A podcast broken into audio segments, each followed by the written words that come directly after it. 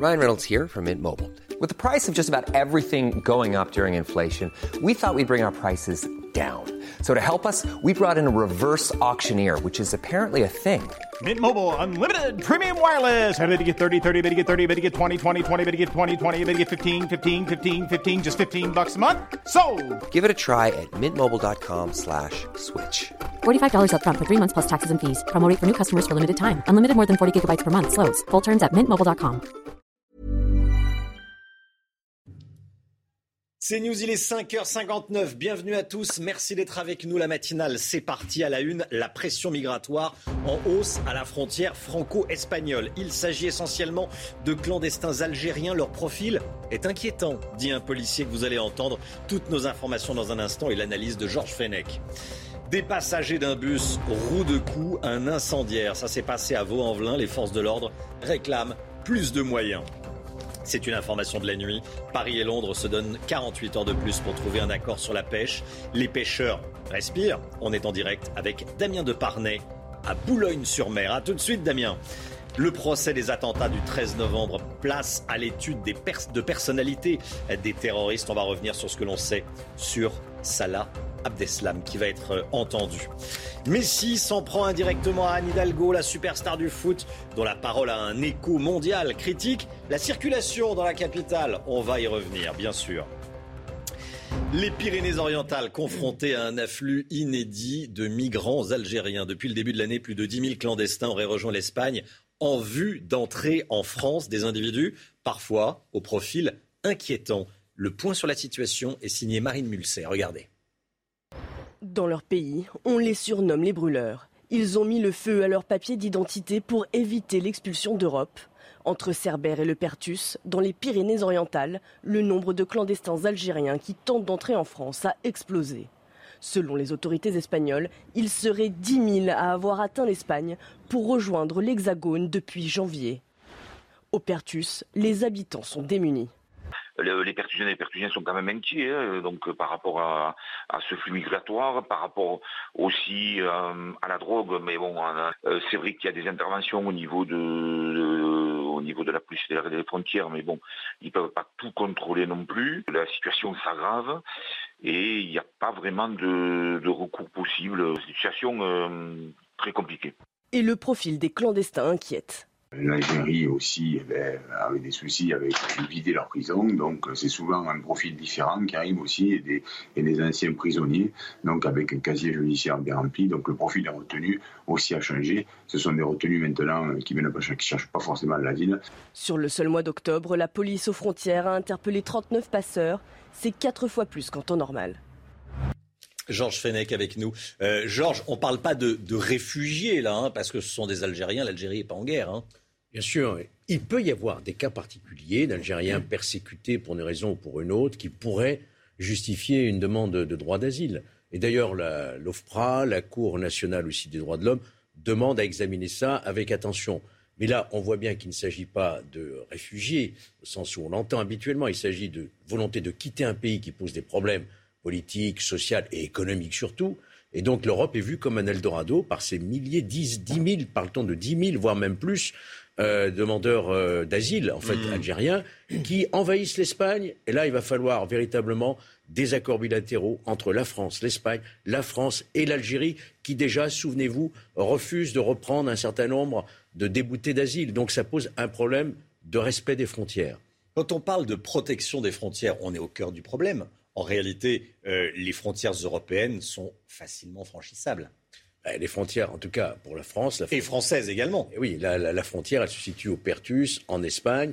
Et donc, c'est là que tous les efforts doivent être portés, notamment par l'agence Frontex, dont on parle Mm. souvent, qui est assez démunie de moyens face, face à ces flux importants.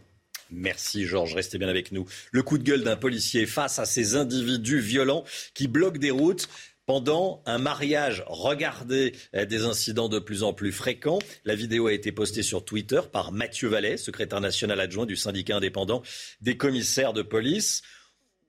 Dans les mariages communautaires, écrit-il, les voyous exhibent les gros bolides, ils annexent la route et ils font vrombir leurs crosses issues des cités qui pourrissent le quotidien euh, des gens. Interpellation des auteurs, saisie des véhicules, confiance à la police et le sketch euh, cessera, écrit euh, Mathieu Vallet.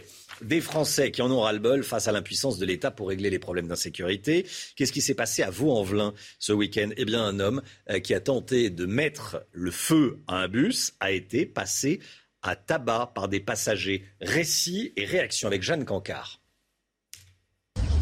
Sur ces images, des citoyens interviennent et rouent de coups un individu qui tente d'incendier un bus. Une scène qui traduit un sentiment d'exaspération d'une partie de la population selon ce syndicat policier. On a eu euh, le cas, euh, rappelez-vous, il n'y a pas si longtemps avec les jardins d'Éole. On a eu euh, des collectifs autour du Parc des Princes qui, qui, se sont, qui ont voulu se constituer aussi, puisqu'ils en avaient marre les soirs de match de se faire casser leur voiture. On a eu, rappelez-vous aussi, des commerçants pendant les Gilets jaunes qui, à un moment donné, voulaient peut-être aussi se constituer en collectif, tout simplement parce qu'ils en avaient aussi ras-le-bol de subir, on va dire, et ça peut s'entendre. Si la légitime défense est un droit prévu par la loi française, faire justice soi-même est illégal. Pour contrer ce phénomène, les policiers réclament davantage de soutien du gouvernement. Donner les moyens aux policiers justement de répondre à, ce besoin de sécurité euh, des citoyens et pas les laisser faire, euh, les, laisser monter des milices, on va dire, euh, citoyennes qui pourraient finalement se transformer en, en justiciers. Même si 7000 forces de l'ordre supplémentaires ont été engagées depuis 2017, les syndicats policiers déplorent toujours un manque d'effectifs. Voilà, et on va continuer à en parler tout au long de la matinale. On sera avec Hélène Geoffroy, la maire euh, socialiste de Vaux-en-Velin à 6h50, et puis avec Gilbert Collard à 7h50. Soyez là. Euh, notez également bien ce rendez-vous. Éric Zemmour sera l'invité exceptionnel de Christine Kelly. Ce sera jeudi prochain dans Face à l'info, émission euh, à partir de 19h. Évidemment, vous connaissez l'horaire de Face à l'info, horaire spécial de 19h à 20h30 jeudi 4 novembre. À Montauban, un ancien militaire, un ancien parachutiste est décédé après avoir été roué de coups. Ça s'est passé sur le parking d'un restaurant, Barbara. Et à l'origine des faits, une bagarre entre la victime et des individus issus de la communauté des gens du voyage dans une boîte de nuit. Les agresseurs s'en seraient pris à la femme du militaire avant de le tabasser. Marine Mulsé a pu recueillir le témoignage du portier du restaurant devant lequel s'est produit le drame. Écoutez. La victime, euh, en l'occurrence, euh, avec la dame qui l'accompagnait, se rentrait à 23h56. Ils ont commandé un verre, tous les deux. Ils ont pris un verre tous les deux. La dame a bu son verre. Le monsieur n'a même pas bu son verre. Il a posé son verre sur la table. Euh, ils sont partis. Ils sont restés à peine 10 minutes hein, dans l'établissement. Donc du coup, je les ai raccompagnés. Donc peut-être 4-5 minutes après. Et j'ai fermé la porte derrière moi. Et peut-être, je sais pas, 30 ou 40 secondes plus tard, ou une minute ou à peine, hein, j'ai euh, la femme qui accompagnait le monsieur qui est revenue à ma porte en, étant en panique. Hein. Elle m'a clairement dit on, a tapé sur mon mari. Donc là, de, ce fait, je me suis déplacé de la porte jusqu'à sur le parking où, s'est passé l'incident. Et là, en effet, j'ai vu que, le monsieur était dans un état euh, euh, d'inconscience. Voilà, des investigations sont en cours, évidemment, sur Facebook. Les messages d'hommage aux militaires se multiplient. L'amicale des anciens du 17e RGP, Régiment du génie parachutiste, a publié une photo de lui euh, en uniforme. La voici, cette, euh, cette photo, avec un, message d'hommage, évidemment. Euh, cette terrible histoire à présent. Hier matin, un bébé de 4 mois dans une poussette a été renversé par une voiture à Poissy dans les Yvelines. Le nourrisson est actuellement en état d'urgence absolue. Hein. Oui, hein, le chauffard est en fuite. Le maire de Poissy, Carl Olive, eh bien, lui demande de se rendre à la police. Écoutez. Fin d'après-midi, euh, euh, une personne a vraisemblablement, j'emploie le conditionnel, euh, brûlé un, feu rouge et en, embarquant sur la route départementale, a fauché dans une poussette un nourrisson de 4 mois qui est actuellement à Necker, à l'hôpital Necker, avec une fracture de la boîte crânienne. Il est conscient, mais évidemment que c'est un drame épouvantable pour, pour la ville de Poissy et pour cette famille que, que, j'ai contactée. il se trouve que, que le conducteur a, pris la fuite et j'invite évidemment, et on a des, caméras de vidéoprotection qui, euh, de toute façon, retrouveront évidemment le, conducteur, mais je l'invite euh, plus que jamais et rapidement à prendre la direction du, commissariat pour aller se, signaler.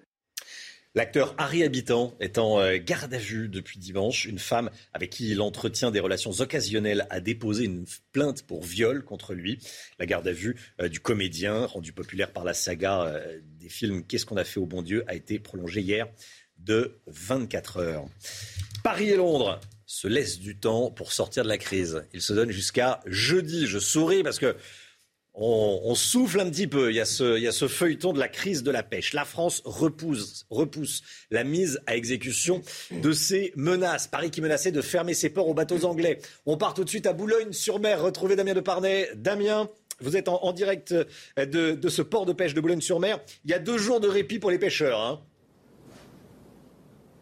Oui, absolument. Les pêcheurs vont encore devoir patienter deux jours pour savoir si la France et la Grande-Bretagne vont trouver un accord. Tout l'enjeu des négociations entre les deux pays est de savoir si Londres va enfin lâcher du lest au sujet des licences permettant aux pêcheurs français d'aller pêcher dans les eaux anglaises. Dans les Hauts-de-France, pour vous donner un exemple, 80 licences ont été demandées par des pêcheurs et seulement 35 ont été pour l'instant accordées.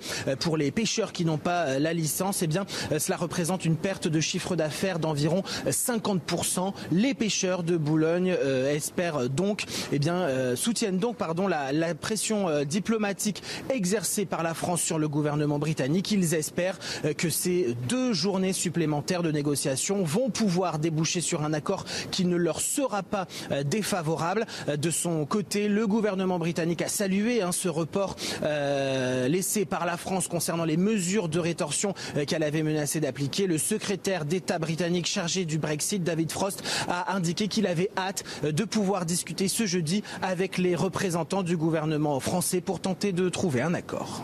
Merci beaucoup Damien de Parnay en direct donc du port de pêche de, de Boulogne-sur-Mer. Au procès des attentats du 13 novembre 2015, la Cour d'assises spéciale de Paris étudie à partir d'aujourd'hui le parcours des accusés. Salah Abdeslam sera le premier à répondre aux questions euh, de, la Cour d'assises spéciale. Il est le seul membre encore en vie de ce commando terroriste islamiste du 13 novembre 2015. Quel a été son parcours avant de qu'il commette l'horreur? Comment en est-il arrivé là? Élément de réponse avec Anne Maquignon. Face aux enquêteurs, il est toujours resté mutique. Puis, une fois arrivé au tribunal de Paris, Salah Abdeslam a eu envie de parler. Un combattant de l'État islamique, voilà comment l'homme de 32 ans s'est décrit. Le 13 novembre 2015, il a déposé trois kamikazes au Stade de France.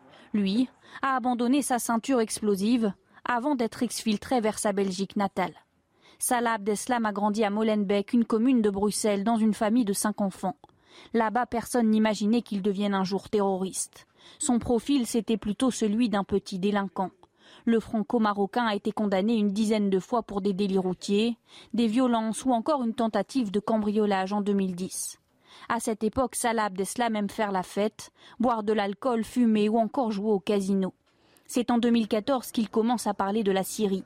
Avec son frère Brahim, futur kamikaze des terrasses parisiennes, Salah Abdeslam commence à s'intéresser à la religion et arrête de boire de l'alcool.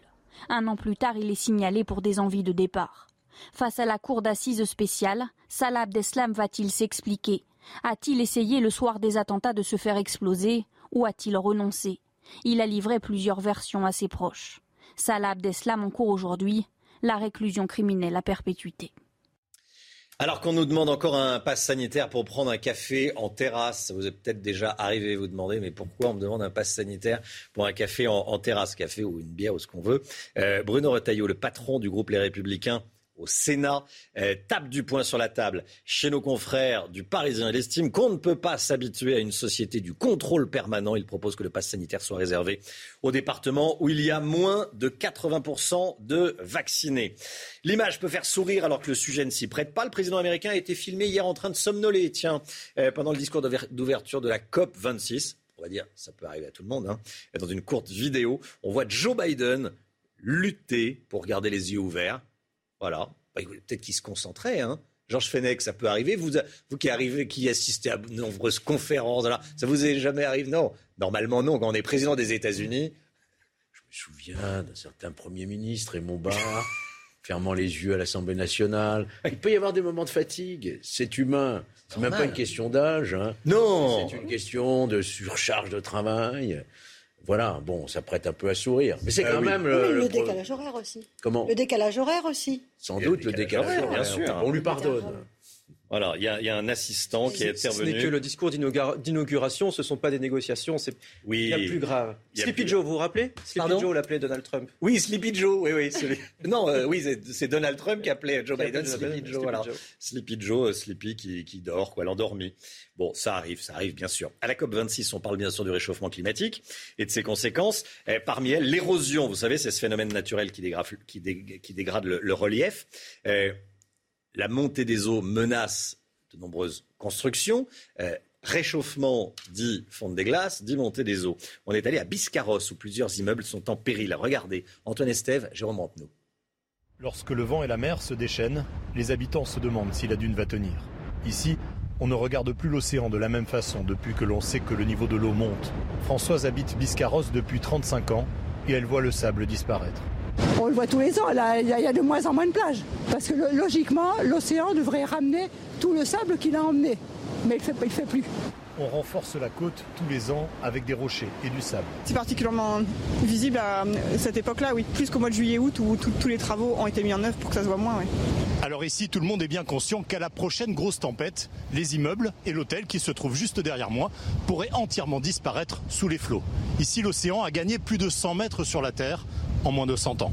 Parmi les scénarios envisagés, il y a celui du recul, casser toutes les constructions du front de mer et reconstruire plus loin dans les terres. Ça me paraît vraiment difficilement envisageable.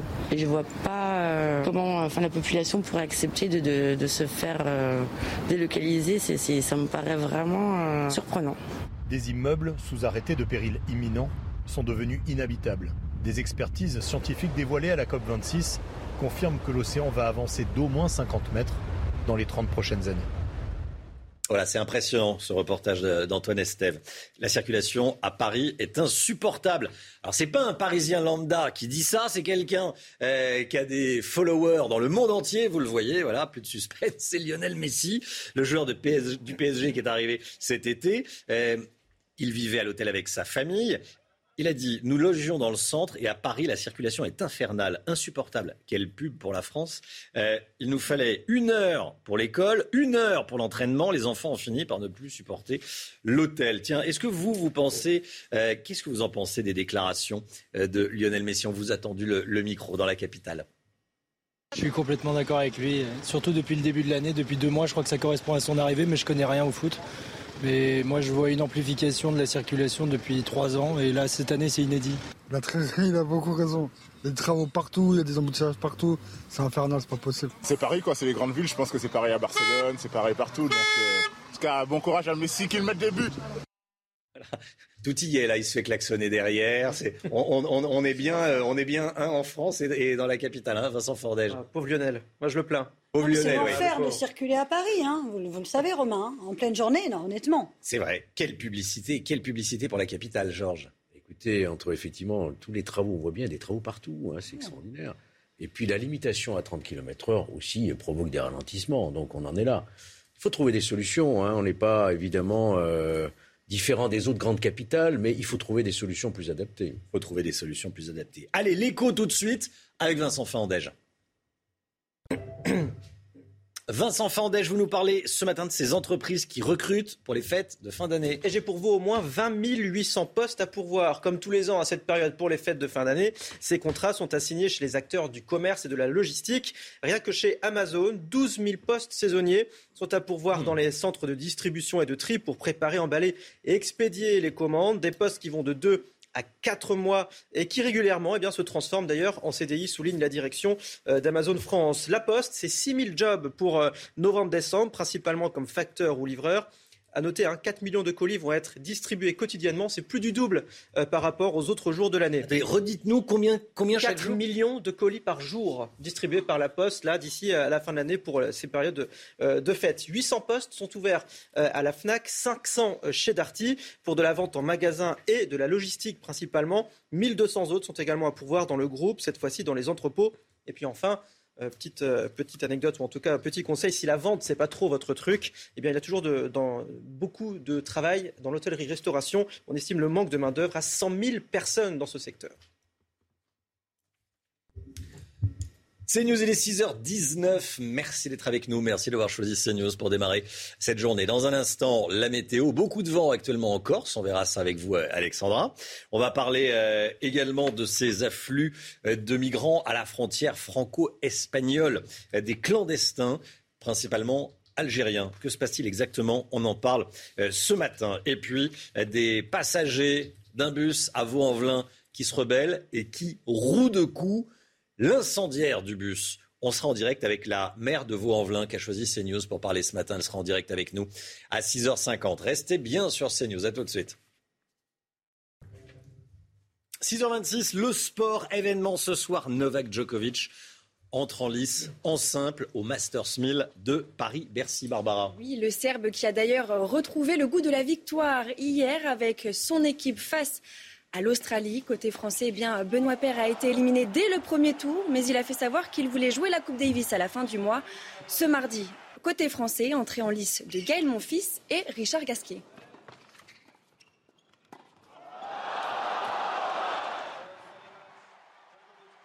Allez, le temps tout de suite.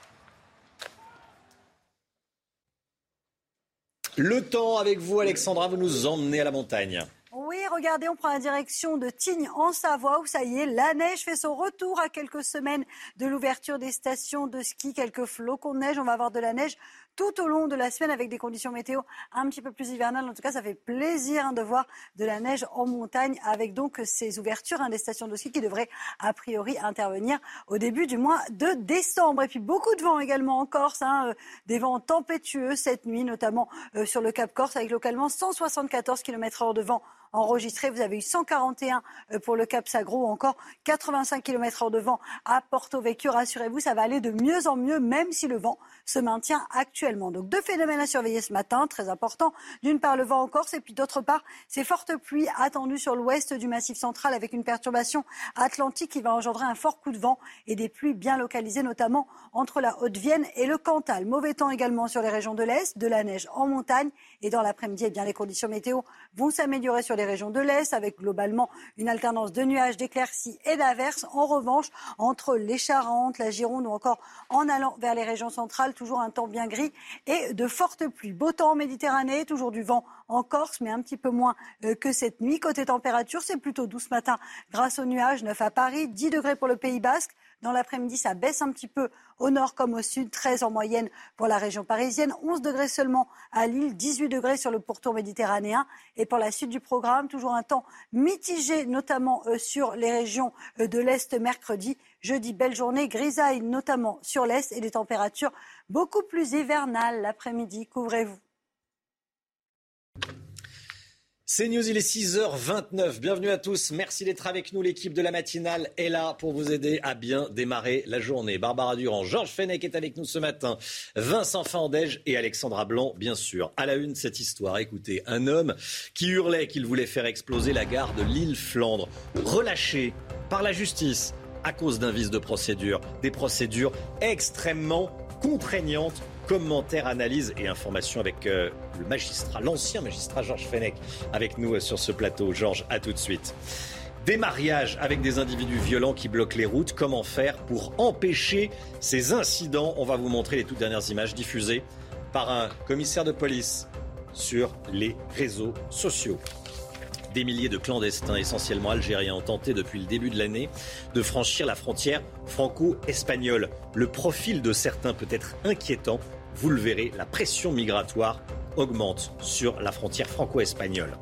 Le patron des sénateurs LR demande que le pass sanitaire soit désormais réservé au seul département où moins de 80% des habitants sont vaccinés. Bruno Retailleau qui déclare dans le Parisien qu'on ne peut pas s'habituer à une société de contrôle permanent. Et puis les jouets sont apparus dans les rayons de supermarché pendant les vacances de la Toussaint. Les jeux vidéo ont la cote. CNews sort un hors-série gratuit sur le gaming. On en parle ce matin.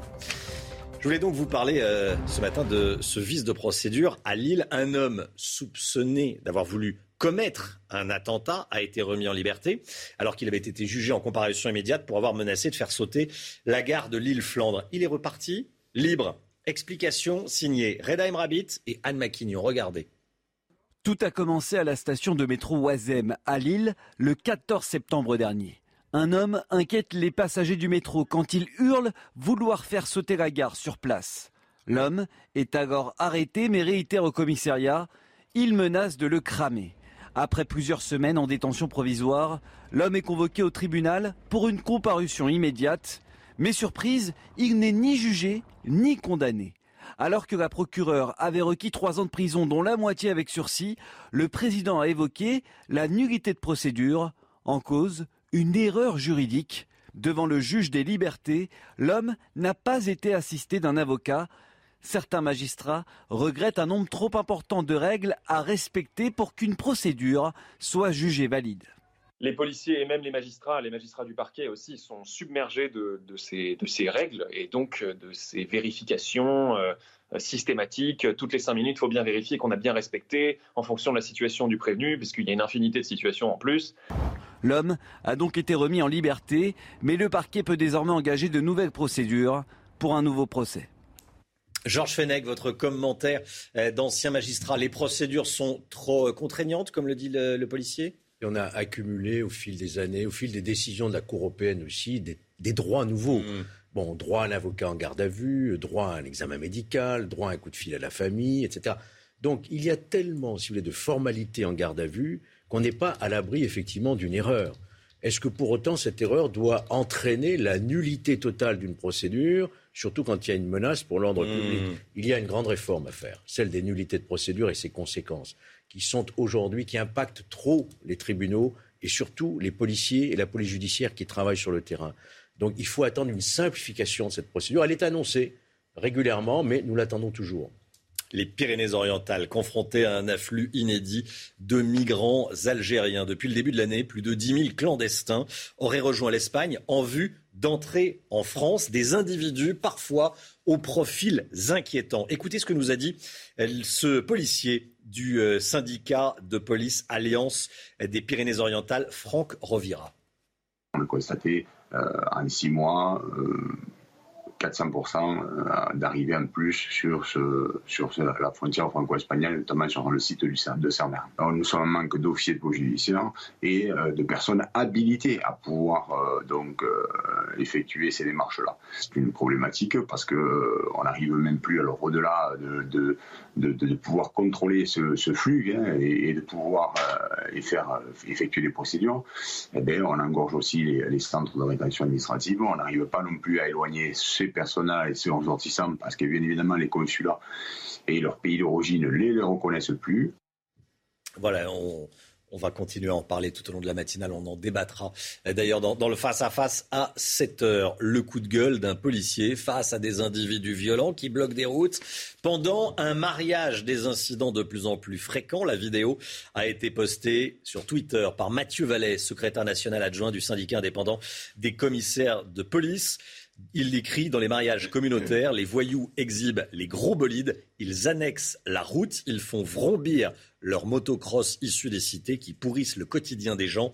Interpellation des auteurs, saisie des véhicules, euh, confiance à la police et le sketch euh, cessera. Georges Fenech, c'est vrai que quand on voit ça, on se dit mais euh, c'est pas un délit routier là, hein. c'est plus qu'un délit routier. Oui, et ce sont des scènes qui se répètent euh, assez régulièrement devant des communes. On a souvent fait état oui. de cette question-là. Et d'ailleurs, il y a des maires aujourd'hui qui font signer des chartes hein, avant, le, avant le, la célébration du mariage de bonne Avec plus ou moins de succès. Exactement. Mais bon. Ce qui ne veut pas dire sans aucune euh, conséquence, plus ou moins de succès. Absolument. L'important, c'est que ces individus soient identifiés, interpellés et jugés. Et espérer que ça produise un effet dissuasif pour tous ceux qui seraient amenés à commettre ces désordres sur la voie publique. Un éboueur percuté par une voiture à Saint-Denis, hospitalisé dans un état grave. Les faits ont eu lieu hier matin. L'agent était en train de regagner son, euh, son camion lorsqu'un véhicule avec un chauffard roulant à vive allure a tenté de le dépasser et l'a renversé. Le conducteur a pris la fuite à pied. Il est toujours recherché. Écoutez ce que nous dit Antoine Mocrane. Il est maire adjoint de Saint-Denis que la victime euh, a été très grièvement blessée, que surtout les auteurs euh, se, sont, euh, bah, se sont barrés en fait, ils sont en fuite. voilà, la moindre des choses quand on, fait ce genre d'accident, quand on, a des... On, s'arrête on, va, on se rend à la police. Aujourd'hui, on est vraiment face à, des, à des voyous qui ont eu pour unique but de s'enfuir, c'est-à-dire qu'ils se sont même pas préoccupés de savoir si la victime allait bien, ils ne sont pas sortis pour essayer de faire un massage cardiaque à la victime ou alors pour voir dans quel état elle était. Pas de massage cardiaque, la personne qui était au volant de la voiture euh, est partie. Voilà, va peut-être se rendre dans les prochaines heures, euh, dans les prochaines minutes. Euh, en attendant, elle a fui, elle n'a pas porté assistance à l'éboueur renversé. alors qu'on nous demande encore un pass pour prendre un café en terrasse. Euh, ça vous est peut-être déjà arrivé. Vous, vous allez déjeuner en, terrasse, on vous demande le pass sanitaire, même si c'est en extérieur. Bon, c'est comme ça, c'est la règle. Bruno Retailleau, le patron du groupe Les Républicains au Sénat, euh, regardez, tape du poing sur la table. Chez nos confrères du Parisien, il estime qu'on ne peut pas s'habituer à une société du contrôle permanent. Il propose que le pass sanitaire soit réservé aux départements où il y a moins de 80% de personnes vaccinées. Effectivement, pourquoi pas? C'est vrai que le pass sanitaire, quand on est en, extérieur, euh, Barbara, ça vous est arrivé qu'on vous le demande? Oui, assez souvent. assez souvent, bah oui. Oui, à chaque fois. aussi, bien sûr. Bien sûr, à chaque fois. Georges Fenech, euh, c'est une société du contrôle permanent que de montrer son passe sanitaire tout le temps à tout bout de champ? C'est plaisir à personne. Hein. Ceci dit, on a pris l'habitude quand même et on est conscient qu'il s'agit d'un problème de santé publique oui, mais est-ce que, vous n'avez pas tout dit quand vous avez dit on a pris l'habitude? On a pris l'habitude. Ça veut dire que euh, c'est une habitude, donc c'est un peu moins de liberté, et on a pris l'habitude, on s'habitue à tout, hein, mais nécessaire, mais nécessaire pour ah, nécessaire, oui, il y a toujours des bonnes raisons pour euh, retirer des libertés. On verra avec la clause de revoyure lorsqu'on pourra sortir de cette période d'urgence. Un temps limité, pour l'instant, c'est jusqu'au 15 novembre. Ça devrait être voté jusqu'à l'été prochain, une possibilité. Bon, en tout cas, c'est ce que dit Bruno Retailleau vous avez votre avis euh, chez vous, bien sûr. Et si le masque faisait son retour à l'école, tiens Alors que le taux d'incidence eh bien, remonte un peu partout en France, la mesure pourrait être prise dès lundi dans plusieurs départements. Et donc suivre l'exemple de la Lozère, le premier à avoir rendu à nouveau obligatoire le port du masque dans ses établissements scolaires le 18 octobre dernier. Le point avec Chana Lousteau. Depuis le mois d'octobre, 79 départements français ont pu faire tomber le masque dans leurs écoles primaires. Mais depuis, le nombre de cas de Covid-19 repart à la hausse presque partout en France, avec un taux d'incidence moyen au-dessus du seuil d'alerte, 58 cas pour 100 000 habitants. Une remontée épidémique qui pourrait bien changer la donne à ce jour si 21 départements imposent déjà le port du masque à l'école, 39 pourraient basculer, comme la Vendée, la Creuse ou les Pyrénées-Atlantiques. Seule condition pour l'éviter, rester 5 jours consécutifs en dessous du seuil de 50 cas pour 100 000 habitants. Alors qui sera concerné? Le gouvernement mettra fin au suspense ce jeudi, entrée en vigueur de la mesure dès lundi prochain, date de rentrée, après deux semaines de vacances. Paris et Londres se laissent du temps pour sortir de la crise de la pêche jusqu'à jeudi. Il va y avoir une réunion entre les deux secrétaires d'État aux affaires européennes, le français et l'anglais, réunion à Paris. Euh, la France repousse la mise à exécution euh, de ces menaces. Paris qui menaçait de fermer ses ports. Damien Deparnay en direct du port de pêche de Boulogne-sur-Mer. Damien, euh, ça laisse un petit peu de temps. On espère que Londres va lâcher du lest et délivrer d'autres licences de pêche. En fait, l'enjeu est là. Hein. Oui, absolument. Les pêcheurs vont encore devoir patienter deux jours pour savoir si effectivement la France et la Grande-Bretagne vont trouver un accord. Vous le disiez, tout l'enjeu de ces négociations est de savoir si Londres va lâcher du lest au sujet de ces licences qui permettent aux pêcheurs français d'aller pêcher dans les eaux anglaises. Pour vous donner un exemple, dans les Hauts-de-France, 80 licences ont été demandées. Seulement 35 pour l'instant ont été accordées par les Britanniques. Alors ici, les pêcheurs de Boulogne soutiennent la pression diplomatique exercée par la France depuis quelques jours sur le gouvernement britannique, mais nous venons d'échanger avec un équipage qui vient de partir en mer pour aller pêcher du hareng dans les eaux françaises car euh, leur navire ne possède pas de licence. Et eh bien ces pêcheurs nous ont expliqué qu'ils préféraient que la France et l'Angleterre, euh, la Grande-Bretagne continuent de négocier, de discuter pour trouver un accord plutôt que de voir s'accroître les tensions entre les deux pays car selon eux, si des mesures de rétorsion étaient mises en œuvre par la France, et eh bien la Grande-Bretagne pourrait à son tour euh, décider de renforcer les contrôles en mer auprès des bateaux français. Les pêcheurs espèrent donc que ces deux journées supplémentaires de négociation vont pouvoir déboucher sur un accord qui, évidemment, leur sera favorable. Damien Deparnay, merci beaucoup Damien en direct du port de, Boulogne-sur-Mer. Est-ce que vous êtes amateur de jeux vidéo? Si c'est pas vous, c'est peut-être vos enfants, vos petits-enfants. Sachez qu'en France, les gamers sont de plus en plus nombreux. Hein. Oui, hein, le secteur ne s'est jamais aussi bien porté. 71% des Français jouent occasionnellement aux jeux vidéo. Les smartphones et les tablettes ont généré 1,426 milliards d'euros en 2020. Quelles sont les consoles que vous pourrez retrouver sous votre sapin à Noël, hein, à l'approche des fêtes de fin d'année. Écoutez euh, Nicolas Caillot, chef du service numérique de CNews consoles PS5 et de la Xbox Series X qui sont sortis au mois de novembre l'année dernière et qui ont vraiment euh, fait porter le marché, on va dire, avec euh, des ventes qui ont explosé malgré la pénurie de composants.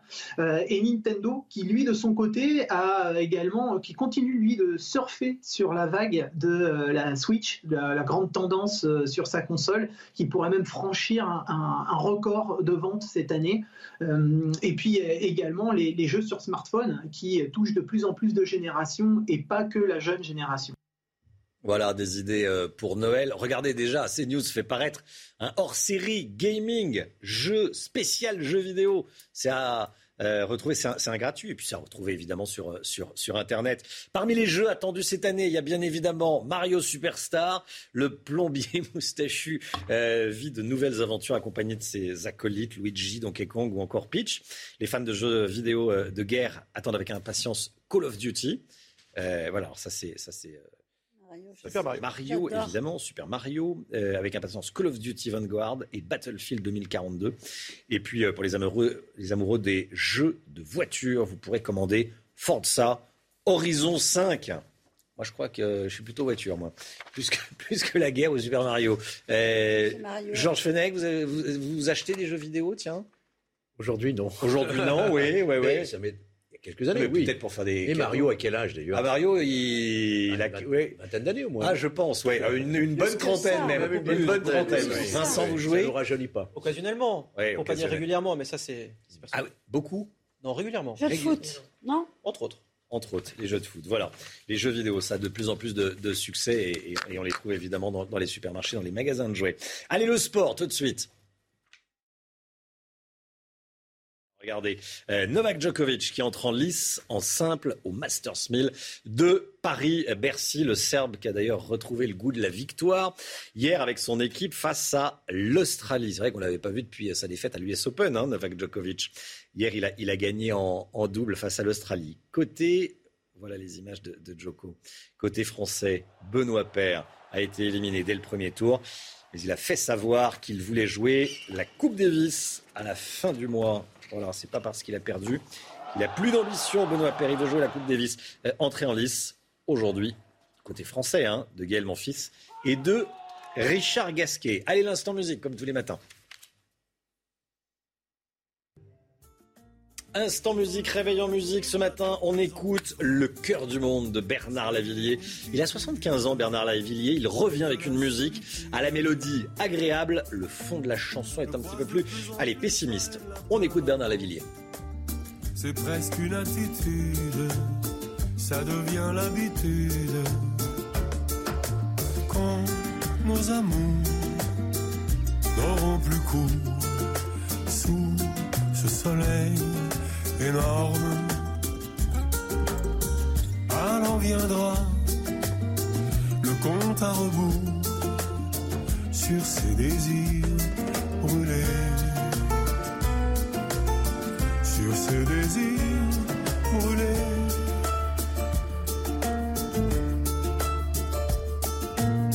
La tête du dictateur, la tête du fusilleur, toujours en embuscade de Bagdad. Si la démocratie peut tomber en dix heures, si les banques surnagent, attendant le naufrage, alors nos amours n'auront plus cours sous ce soleil énorme.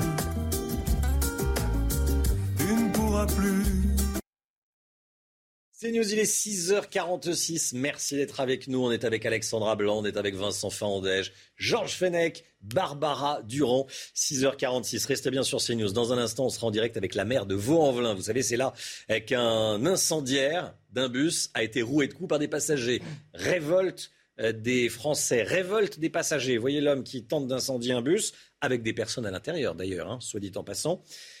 Les passagers se rebellent et le roue de coups. C'est pas la bonne méthode. En tout cas, c'est celle de ces passagers.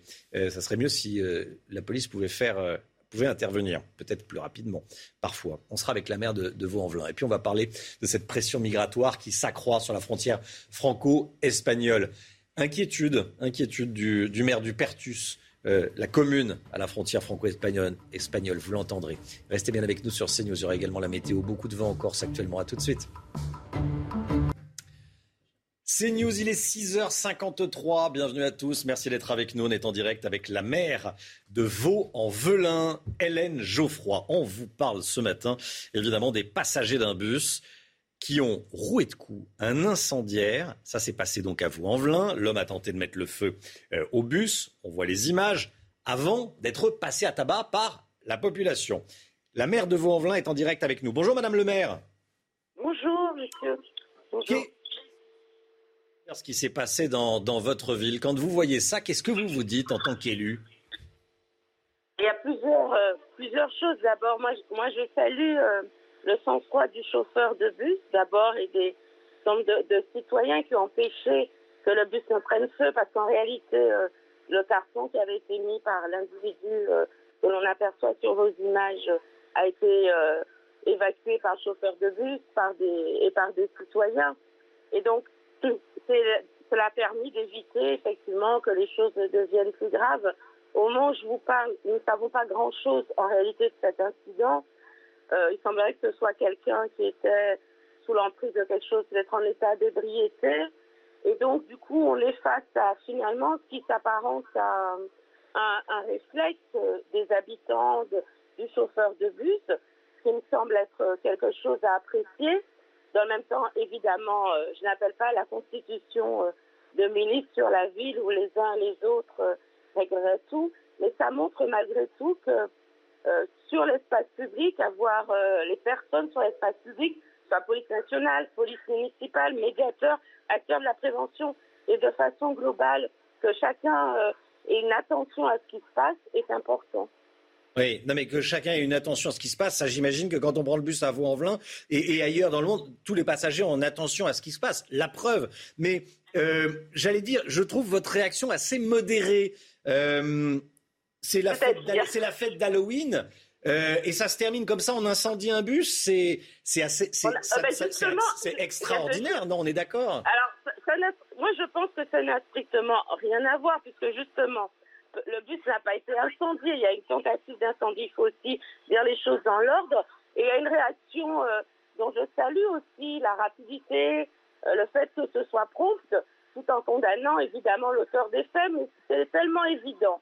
Et donc, euh, ce qui se passe, je ne sais pas si c'est lié à Halloween. En tout cas, moi, ce que j'observe, c'est que plus il y a de présence sur l'espace public, plus on met d'acteurs, que ce soit police nationale, police municipale, et l'ensemble des, euh, comment dirais-je, des acteurs de la prévention et de la médiation, puis je pense qu'on peut faire reculer ce qui relève de la délinquance dure. C'est le cas, par exemple, lorsqu'il y a des trafics de stupéfiants, où là, pour, le coup, pour moi, c'est le sujet majeur qui doit être traité, et le moment où il y a tout ce qui peut, euh comment dirais-je, polluer la vie du quotidien, tout ce qui est insupportable et condamnable, et c'est le cas de cet incendie, cette tentative d'incendie de bus. Évidemment, je condamne fermement. Une fois que j'ai dit ça, quels sont les outils que nous mettons en place euh, sur notre territoire? Et c'est là où les choses sont importantes. Les outils, c'est ceux de la police et de la prévention, c'est ceux de la justice aussi. Et sur notre territoire, que nous mettons en place les liens les plus étroits entre police et justice pour qu'aucune incivilité ne reste impunie. Est-ce qu'il faut plus de sévérité, Madame le maire, pour les délinquants euh, Est-ce qu'il faut plus de, euh, de condamnation? Est-ce qu'il faut les interpeller? Vous en parlez peu de cette personne-là, parce que être en état d'ébriété, certaines personnes sont en état d'ébriété et euh, euh, n'incendient pas des bus, hein, ça arrive à beaucoup de gens. hein. et, bien sûr, qu'il faut la et bien bien sûr qu'il faut l'interpeller. Une enquête est ouverte, j'ai eu le procureur euh, qui a, pour euh, évidemment avoir un échange avec lui. Le parquet a lancé une enquête. Je ne doute pas, au vu des images qui circulent, que cette personne soit interpellée. Et, je, et évidemment, elle sera condamnée. Et je, et je l'appelle euh, des yeux parce que cette, cette euh, action est totalement condamnable et met en danger les habitants euh, et les usagers du bus. Donc ça, c'est une évidence.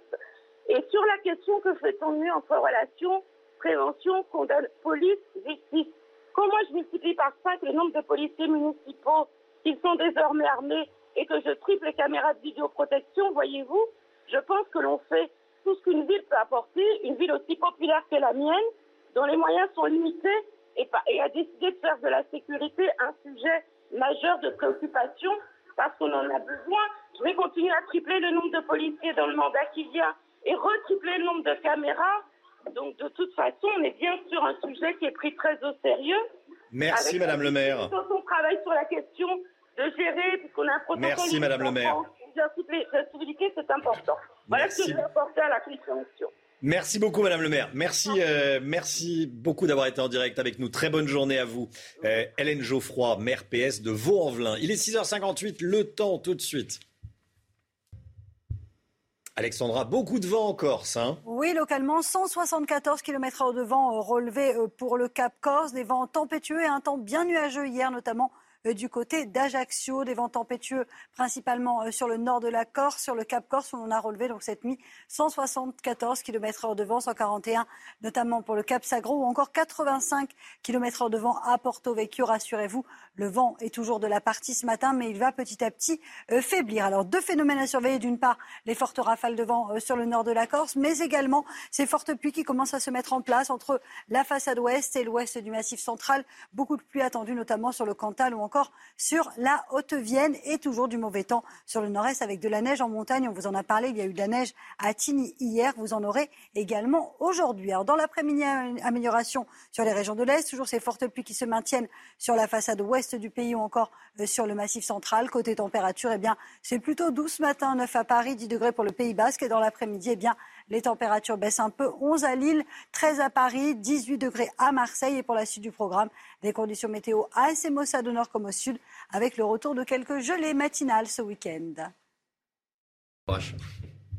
C'est News, il est 7h. Bienvenue à tous et merci d'être avec nous. Merci d'avoir choisi CNews pour démarrer votre journée. On est le mardi 2 novembre. La pression migratoire s'accroît à la frontière franco-espagnole. 10 000 clandestins algériens auraient rejoint l'Espagne en vue d'arriver en France. L'Algérie n'étant pas en guerre, ce ne sont a priori pas des réfugiés. On va en débattre avec vous, Denis de Montpion. Bonjour, Denis, éditorialiste, bien sûr. Et Denis Sielchik, bonjour, porte-parole des Amis d'Éric Zemmour. À tout de suite, tous les deux. Des mariages avec des individus violents qui bloquent les routes. Comment faire pour empêcher ces incidents? On va vous montrer les toutes dernières images diffusées par un commissaire de police. Les patrons, le patron des sénateurs, les républicains, demande que le pass sanitaire soit réservé aux départements où moins de 80% des habitants sont vaccinés. Bruno Retailleau qui déclare qu'on ne peut pas s'habituer à une société de contrôle permanent. On va en débattre également.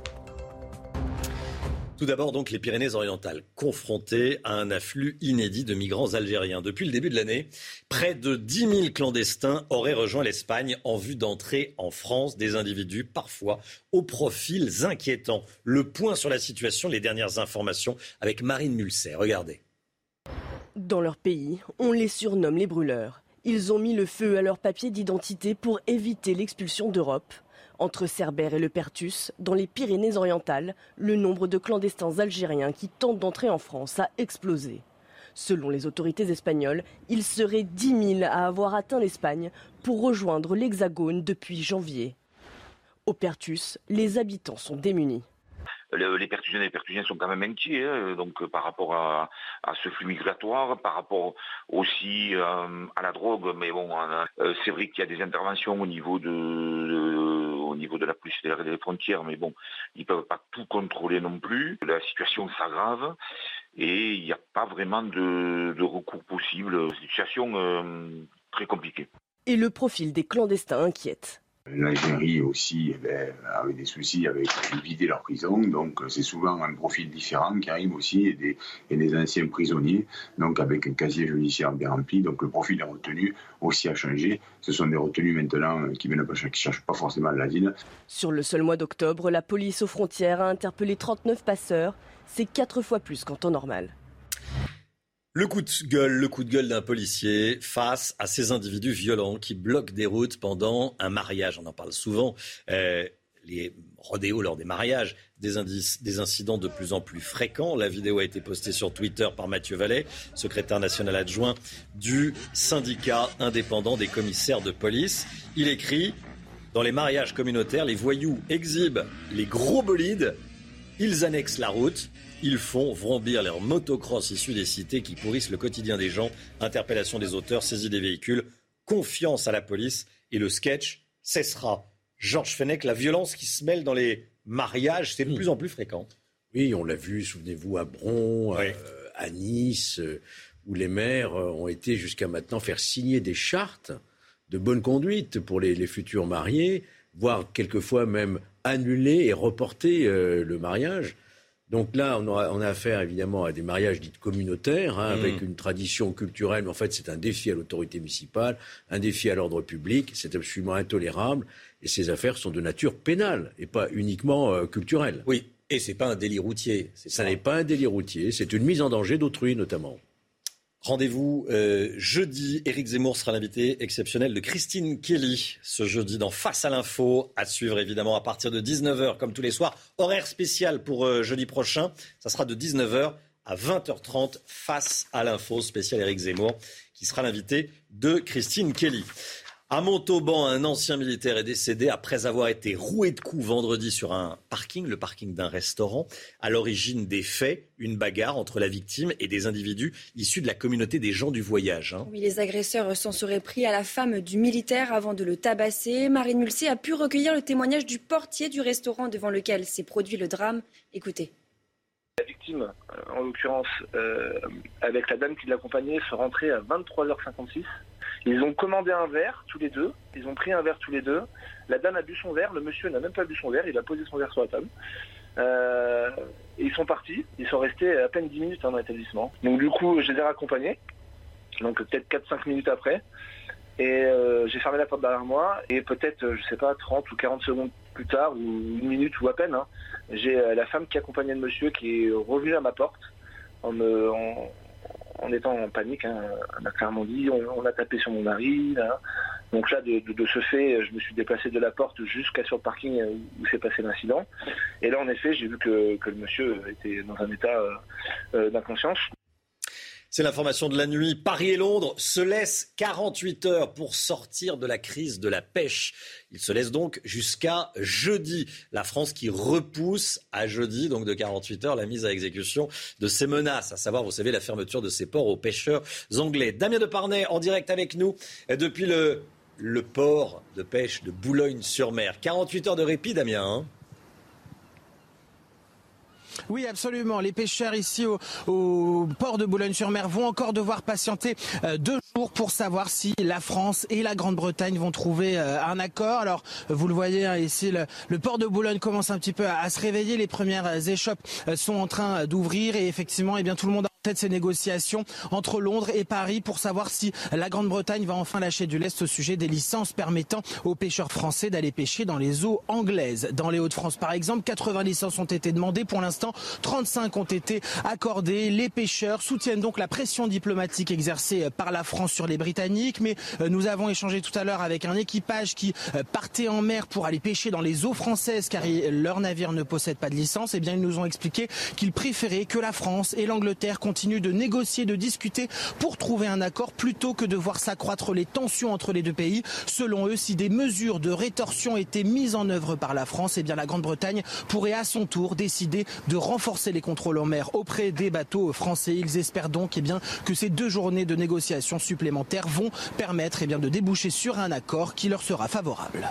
Damien Deparnay, merci beaucoup Damien. 7h07, le face-à-face entre Denis Sieslik, bonjour, rebonjour, porte-parole des amis d'Éric Zemmour, et avec Denis de Montpion, éditorialiste politique. Rebonjour également Denis. Euh, J'aimerais qu'on revienne sur l'information qui ouvrait euh, ce journal. 10 000 Algériens arrivés en Espagne en vue de passer en France depuis le début de l'année. 39 passeurs interpellés en octobre.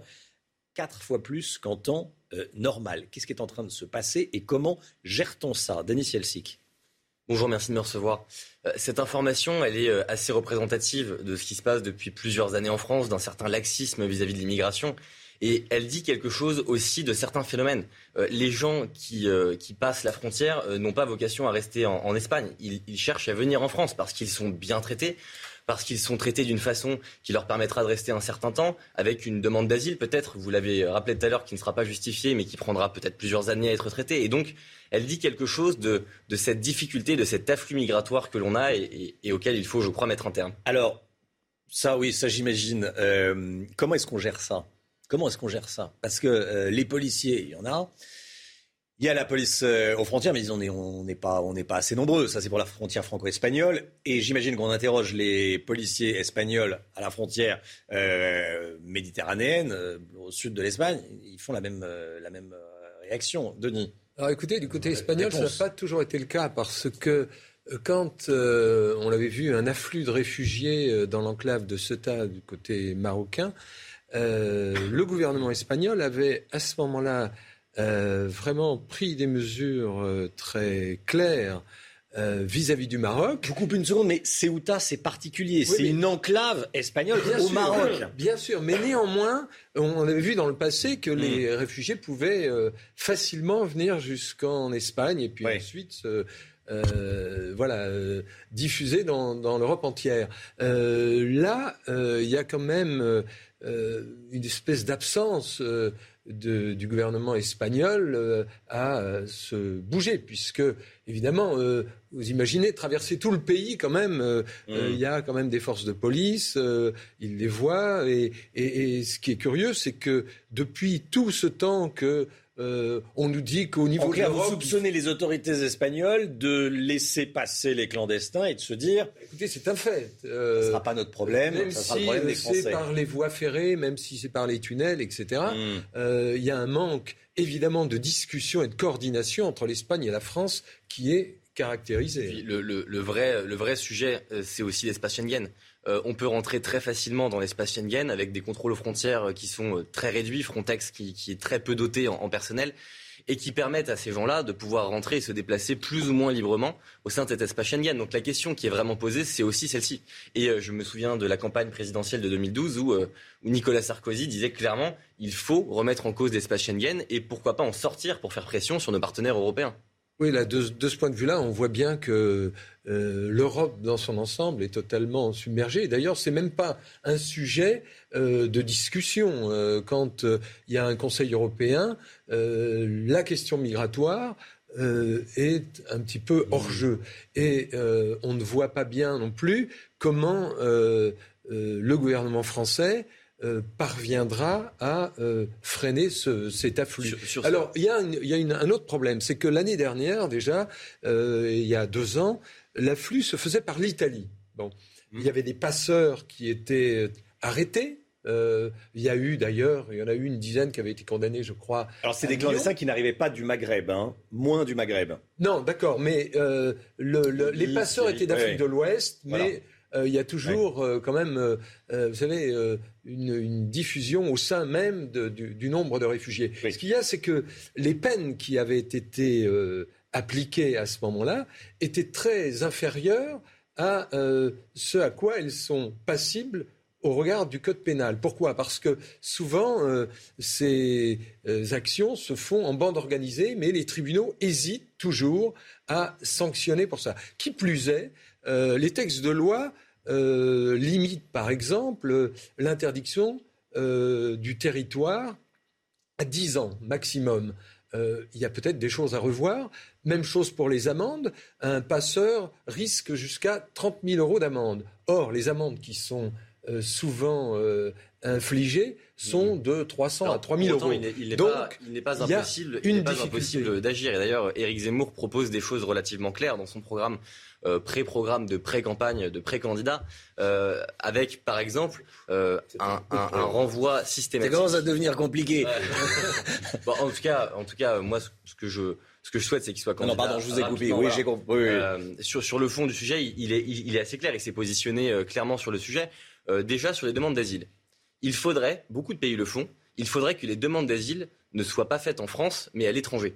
Cette proposition qui est, claire, et qui n'est pas si difficile à mettre en œuvre permettrait que les gens ne fassent pas leur demande sur le territoire et donc ne patientent pas euh, en s'assurant des hébergements d'urgence pendant plusieurs années.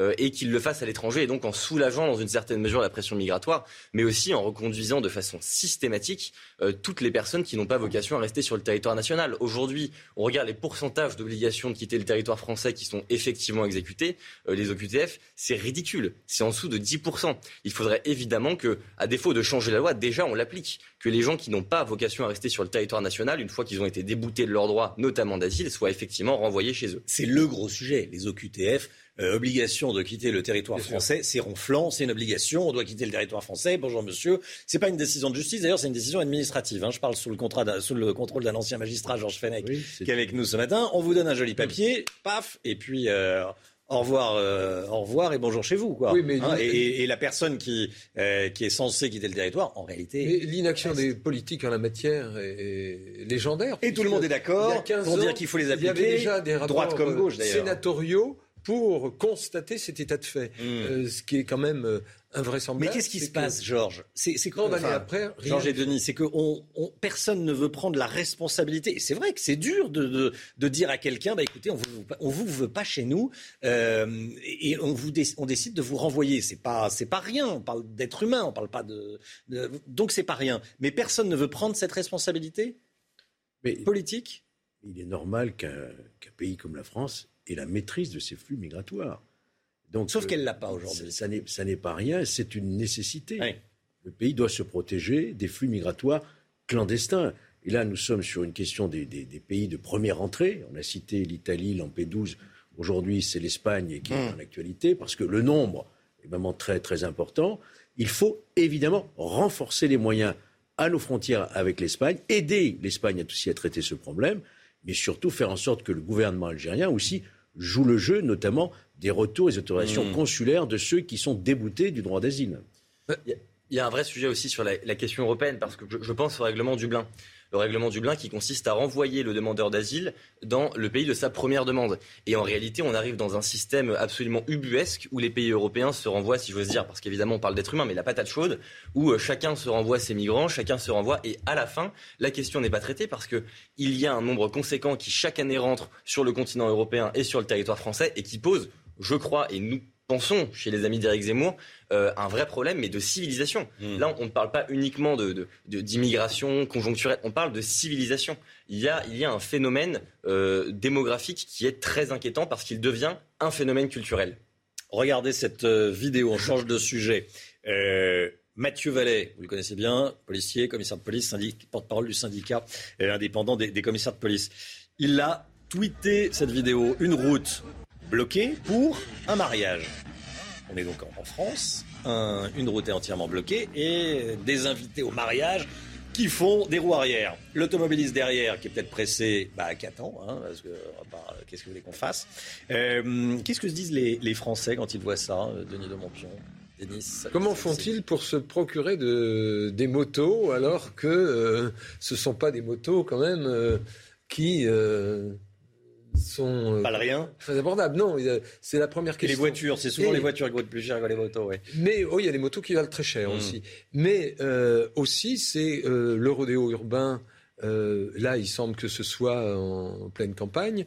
C'est pas nouveau. Là encore, il y a une espèce d'impuissance de la police à mettre un terme à ces actions. Et pourtant, euh, ça ne doit pas être très difficile d'identifier euh, les auteurs de ces faits. Déjà, euh, premièrement, tout le monde parle de vidéosurveillance. Là, vous avez des, carrément, c'est filmé par téléphone, c'est assez facile à identifier. Mm. Euh, vous avez des plaques, vous avez tout ça. Ce qui est euh, un peu curieux, c'est qu'on a l'impression que les policiers sont débordés par l'afflux.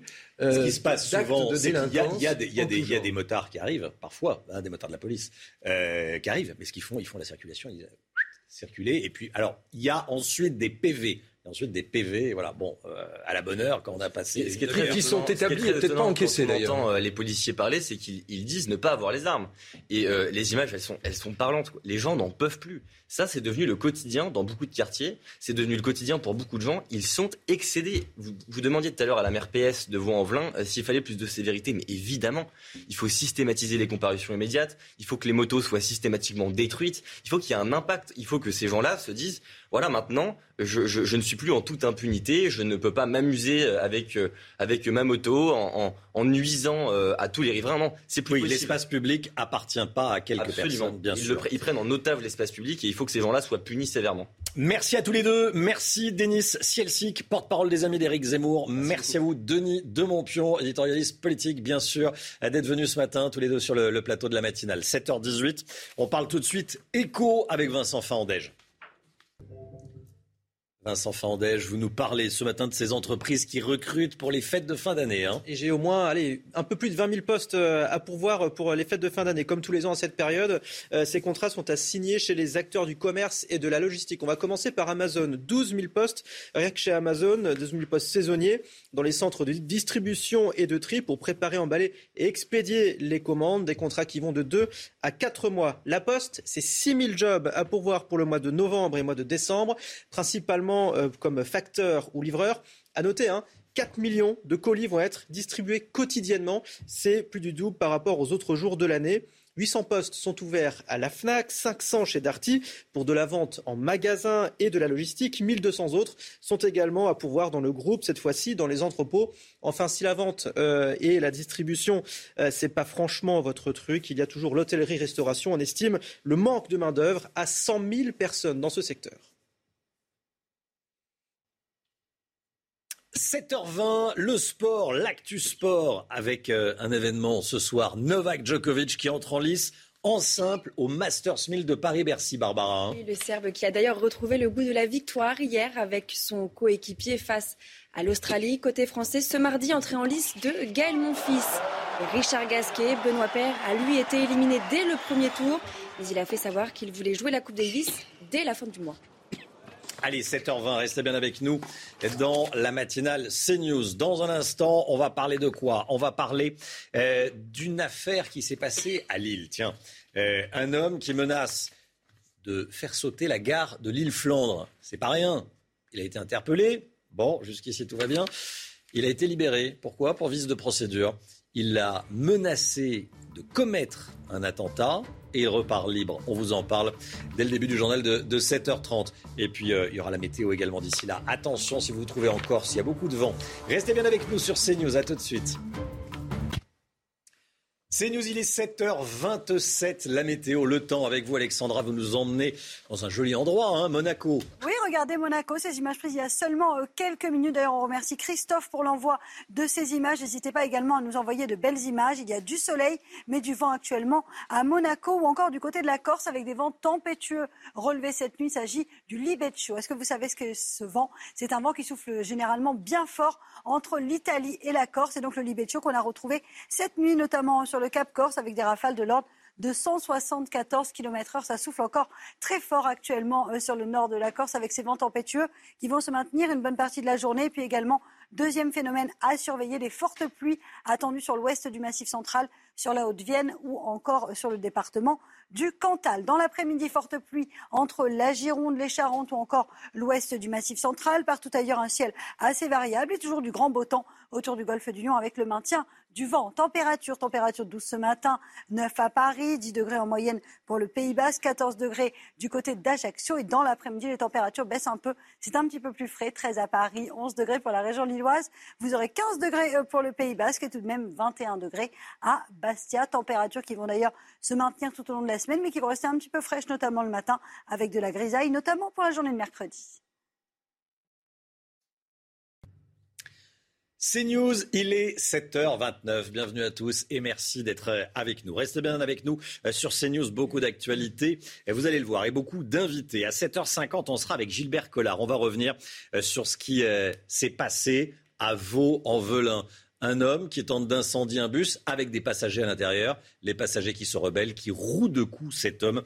commentaire, réaction politique de Gilbert Collard, député européen du RN à 7h50. Guillaume Bigot avec nous. Euh, bonjour Guillaume. Bonjour. Et dans un instant, vous allez nous parler euh, de séries télé, notamment sur le service public, on va dire très engagé, très à gauche, très militante en réalité. C'est ce dont vous allez nous parler, le wokisme qui s'empare des séries télé.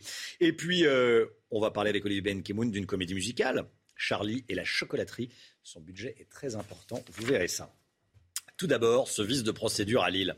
Un homme soupçonné d'avoir voulu commettre un attentat a été remis en liberté. Vous avez bien entendu. Alors qu'il avait euh, été jugé en comparution immédiate pour avoir menacé de faire exploser la gare de Lille Flandre, il est ressorti libre. Explication signée Redheim Rabbit et Anne Maquignon. Regardez.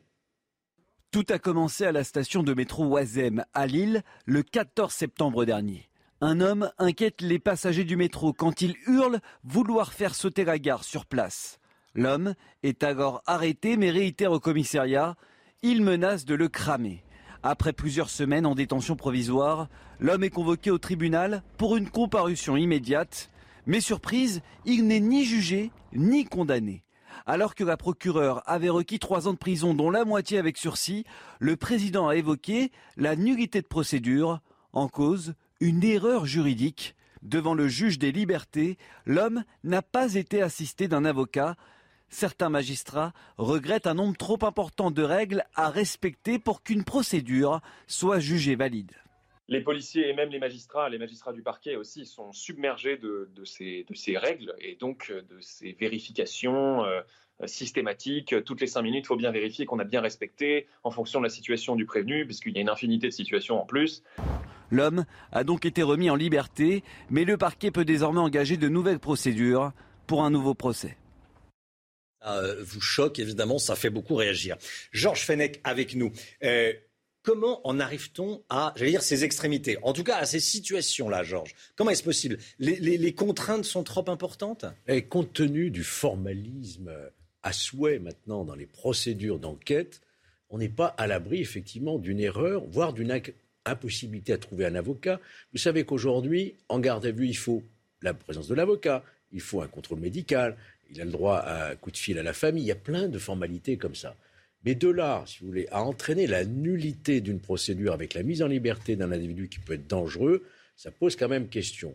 Il est, je pense, aujourd'hui nécessaire d'entamer une véritable réforme de ces nullités de procédure. Il y a l'unité d'ordre public, les nullités relatives, celles qui portent vraiment atteinte à l'ordre public. On pourrait imaginer que ça entraîne des conséquences au niveau de la procédure. Vous avez beaucoup de nullités relatives qui, finalement, n'entament pas les droits de la défense.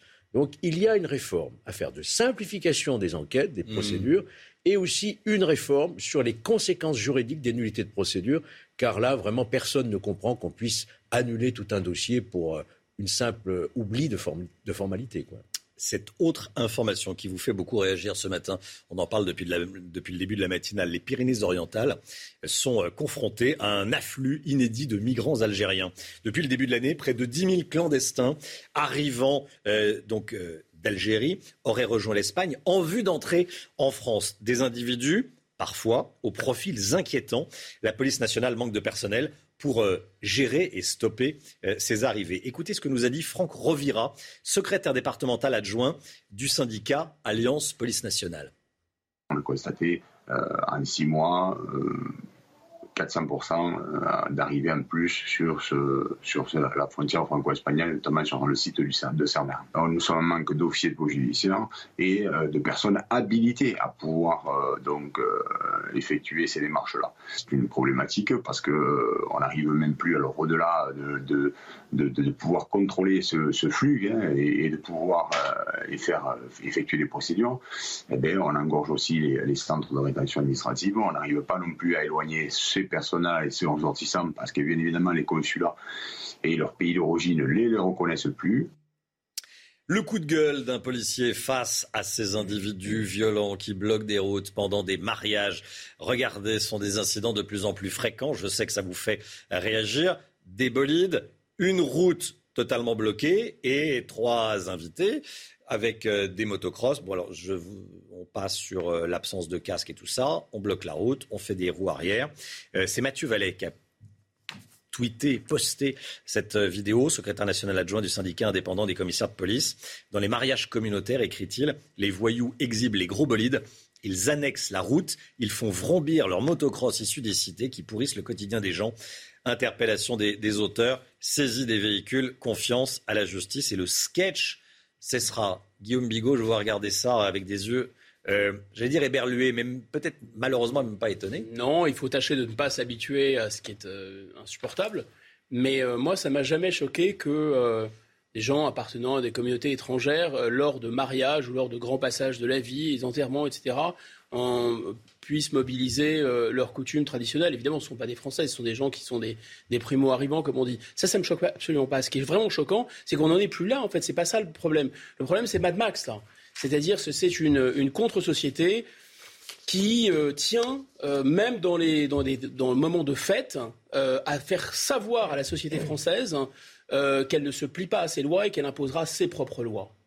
Un rendez-vous sur CNews. Éric Zemmour sera l'invité exceptionnel de Christine Kelly ce jeudi dans Face à l'info à partir de 19h. Horaire exceptionnel de 19h à 20h30 jeudi soir, donc face à l'info spécial Éric Zemmour. Paris et Londres se laissent du temps pour sortir de la crise de la pêche. Paris et Londres se laissent jusqu'à jeudi. La tension baisse un petit peu. Eh, la France repousse la mise à exécution de ses menaces. Paris menaçait de fermer ses ports aux Anglais, vous savez, aux pêcheurs anglais. Damien de Parnay, en direct du port de pêche de Boulogne-sur-Mer. 48 heures de répit, donc pour les pêcheurs, Damien.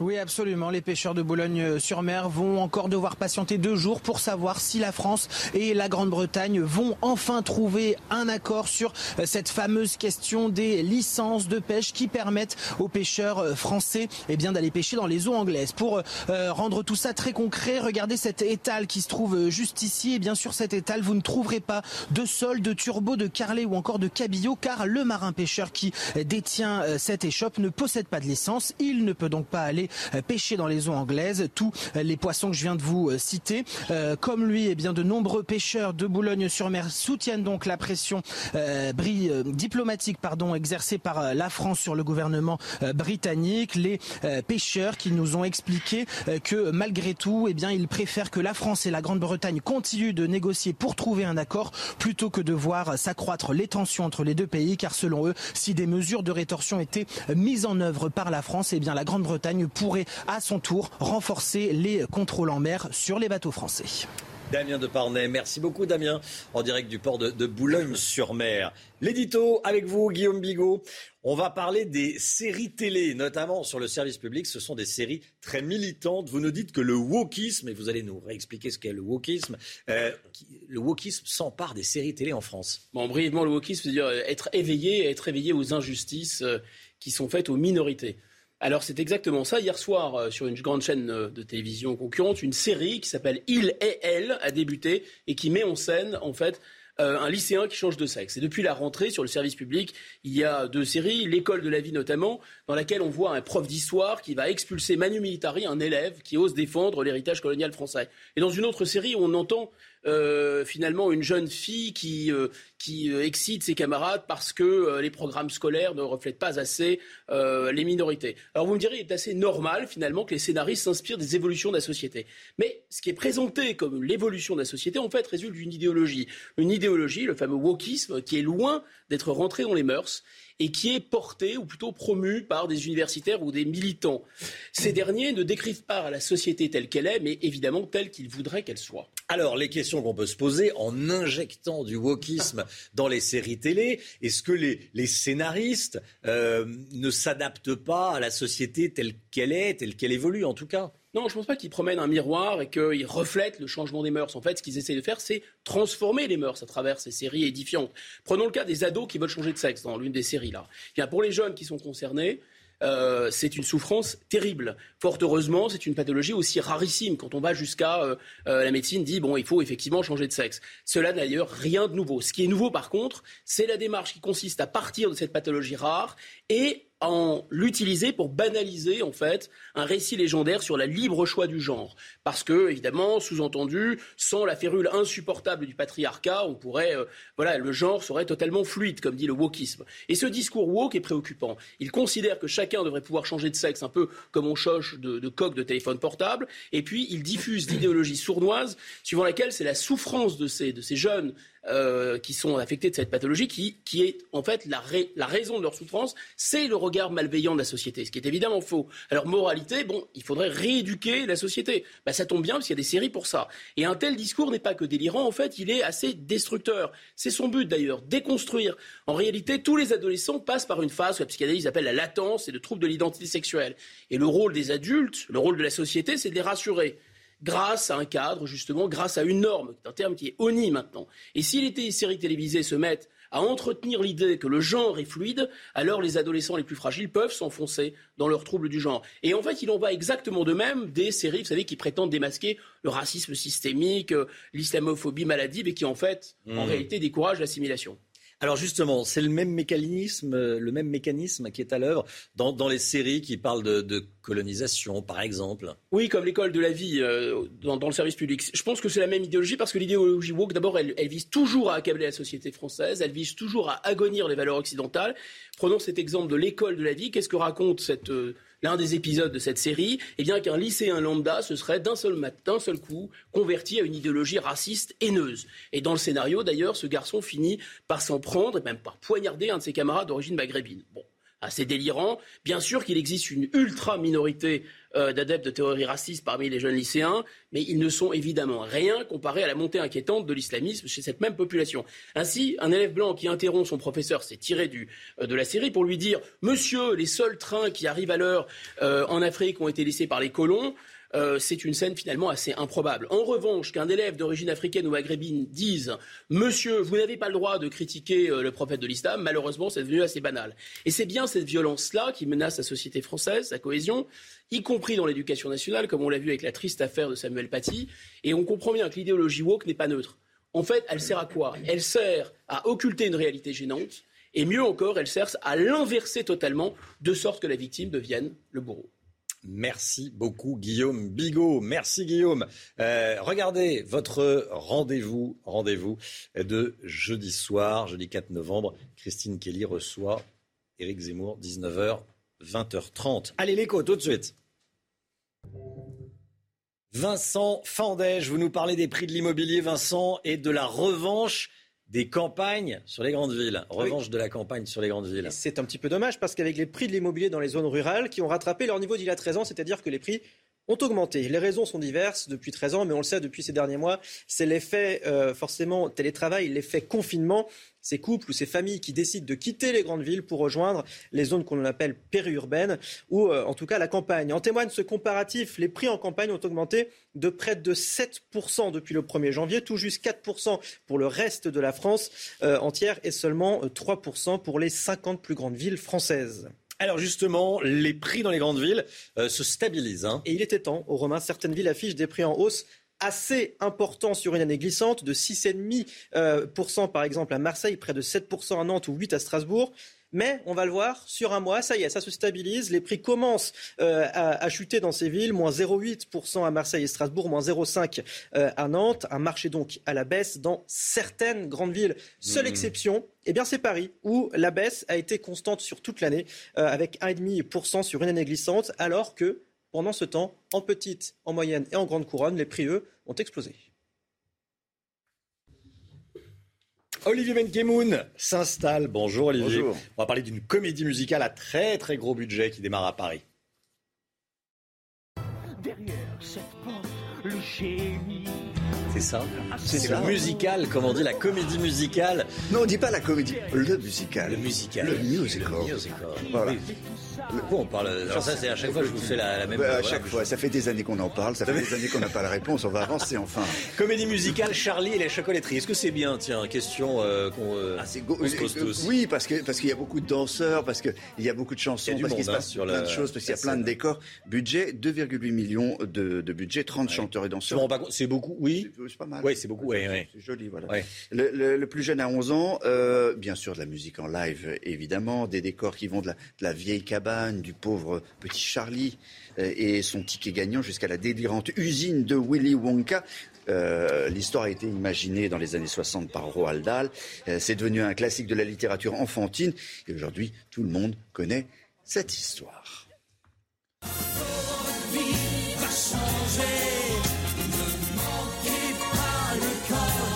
les petits-enfants, les grands-parents, c'est très familial. Tout le monde connaît Charlie et la chocolaterie. Il y a eu un livre, deux films, deux comédies musicales. euh, Et il restait plus que Charlie et la chocolaterie à Paris soit une comédie musicale. Laisse-moi entrer, je vais gagner Toi, tu es maître au top. T'es sûr de toi? Bon, pourquoi pas Mais ton chewing-gum, c'est stop.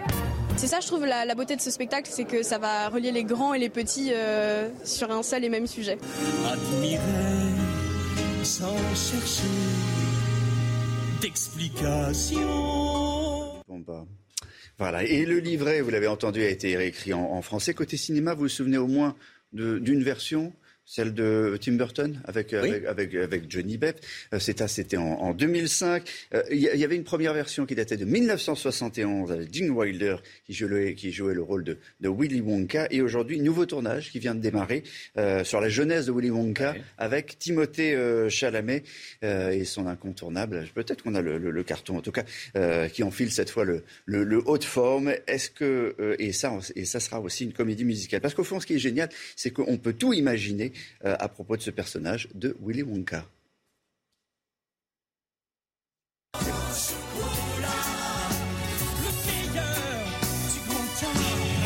À Willy Wonka, on ne sait pas d'où il vient, qui il est, et c'est pas expliqué dans le roman de Roald Dahl. Il y a à la fois le personnage truculent, euh, fantaisiste, euh, un peu fou, euh, et en même temps, il a plein de failles, ce Willy Wonka. Après, euh, c'est à toi, euh, en tant qu'acteur, d'aller creuser et d'aller inventer. Voilà. marquant. Oui. Ça- alors ça, ça a démarré la semaine dernière sur le Ouais. théâtre du gymnase. Il y a 200 représentations. Euh, ça vous irait bien le haut de forme Non, c'est formidable. Pas sûr. Je suis pas sûr. Ça va, ça va bien quand on est grand. Je, oui, la, télévision peut mettre. Parce que c'est l'homme orchestre qui a le haut de forme. Et je pense que voilà. Enfin, en tout cas, 200 représentations au moins jusqu'au mois de janvier 2022. Merci. C'est News, il est 7h47. Restez bien avec nous. Des réactions politiques à ce qui s'est passé à Vaux-en-Velin, un incendiaire qui a été passé à tabac par des euh, passagers d'un bus. On sera en direct avec Gilbert Collard dans un instant. À tout de suite. C'est News, il est 7h54. Bienvenue à tous. On est en direct avec Gilbert Collard. Bonjour Gilbert Collard, député européen RN. Je voulais qu'on euh, revienne avec vous sur ce qui s'est passé à Vaux-en-Velin. D'ailleurs, vous avez tweeté euh, hier à Vaux-en-Velin ce week-end, un, incendiaire a été passé à tabac. On le voit ici euh, tenter de mettre le feu à un bus. Il y a des passagers accessoirement à l'intérieur du bus. L'homme a été intercepté, j'allais dire, pas, et roué de coups par les passagers. Ce sont des, Français, enfin je ne sais pas s'ils sont Français ou pas, enfin, en tout cas ce sont des, des passagers qui, qui font la police en clair. Et ça, ça vous a... euh, ça vous a frappé. Vous écrivez que les Français commencent à en avoir sérieusement ras-le-bol. Je, vous cite Gilbert Collard du bordel. Oui, oui, oui, oui, oui. Je pense qu'on est arrivé à un, moment euh, terrible hein, de, saturation euh, de l'insécurité, de ce qu'on appelle connement les incivilités. Que ce soit à Lyon, à Paris, à Marseille, on voit partout. Euh, C'était il y a quelques jours à la Guillotière, hein, des commerçants qui disaient qu'ils étaient obligés de faire la police eux-mêmes. Euh, les Français, maintenant, euh, sont arrivés à un point de saturation. Et on, peut déplorer que l'État ait à ce point abandonné complètement la régularité, j'insiste sur le terme, la régularité de la protection et de la défense des citoyens. Euh, ça peut provoquer des lendemains très inquiétants parce que les Français en ont ras le bol. Alors il faut savoir quand même que l'article so- 73 du Code de procédure pénale permet d'appréhender quelqu'un en cas de crime ou de délit flagrant. C'est le cas. Ce qui n'est pas permis, il faut le préciser, euh, c'est de passer à tabac ou de rouer de coups le gentil monsieur qui essaye de mettre le feu à un bus dans lequel il y a des enfants. La loi veut qu'on le présente tout de suite, et c'est normal, à un officier de police judiciaire. Sinon, on peut avoir des ennuis, de graves ennuis, de graves ennuis. Voilà où on en est. Euh, ce qui est arrivé dans ce bus montre à quel point la criminalité est devenue complètement irrationnelle. On va finir par regretter le temps où c'était les banques qui étaient attaquées parce qu'elles étaient des banques. Qu'est-ce qu'il faut faire? Euh, Plus de policiers euh, plus de magistrats, plus de places de prison, l'impunité, euh, la fin de l'impunité. Alors les magistrats vous disent qu'elle n'existe pas, mais en tout cas un certain laxisme judiciaire contre les petits délinquants. Écoutez, ce qui, est évident, c'est que la, la, délinquance aujourd'hui a un sentiment, on peut même pas dire d'impunité, mais un sentiment de, justification. Euh, c'est tout un discours environnant qui tente à déculpabiliser le coupable. Et ça conduit, on le sait en criminologie, à des passages à l'acte parce que les freins, les, barrières traditionnelles mises en place hein, par toute une civilisation, toute une culture, n'existent plus. Les procès systématiques faits aux policiers, euh, ces listes qu'on trouve, hein, euh, où on offre 500 euros ou 1000 euros à, qui frappera un policier. Euh, tout cela contribue à constituer une espèce d'atmosphère criminogène dans, laquelle baignent des, délinquants qui se sentent euh, favorisés dans le passage à l'acte. Parce qu'il n'y a plus, d'école, il n'y a plus de respect de la police, il n'y a plus de respect même des, fréquentations humaines. L'autre fois, dans un, bus, ou dans un métro, je crois, il y avait un individu qui fumait une clope à côté d'un bébé. Et le père s'en est pris à lui, il a bien fait, il y a eu une bagarre qui s'en est suivie, des gens sont intervenus. Voilà, on en est là, quoi. On en est là. C'est le, procès de la société globalement qui, qui, qui, a affaire. Hein. La société de la, du renoncement, voilà, du renoncement. Merci Gilbert Collard. Du renoncement à l'autorité, on le paye très cher et on le paiera encore plus cher.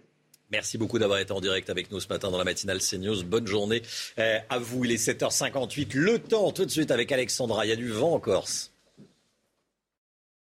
Ravi de vous retrouver avec une situation assez mitigée en cette journée de mardi. oui, passage d'une nouvelle perturbation qui va engendrer de fortes pluies, principalement entre l'Occitanie et l'ouest du Massif central, avec donc de la pluie attendue principalement entre la Haute-Vienne et le Cantal, avec donc localement parfois plusieurs jours de pluie en seulement euh, quelques heures. Et puis on a toujours également ces vents euh, tempétueux ce matin euh, sur le nord de la Corse, principalement sur le Cap Corse, où l'on a relevé cette nuit localement 174 km heure de vent. Grisaille également sur les régions de l'Est. Retour de la neige en montagne, avec donc de la neige au-delà de 1800 mètres d'altitude. Et dans l'après-midi, Toujours ces fortes pluies, principalement entre les Charentes, l'Occitanie ou encore en allant euh, vers le centre du pays, avec donc en prime de bonnes rafales de vent. Un passage de cette perturbation assez rapide. Soleil toujours entre la région PACA et la Corse, avec toujours le maintien du vent qui va petit à petit tout de même un petit peu faiblir. Et puis partout ailleurs, un temps assez variable, alternance de nuages et d'éclaircies. Température, température plutôt douce ce matin grâce aux nuages, 9 degrés à Paris,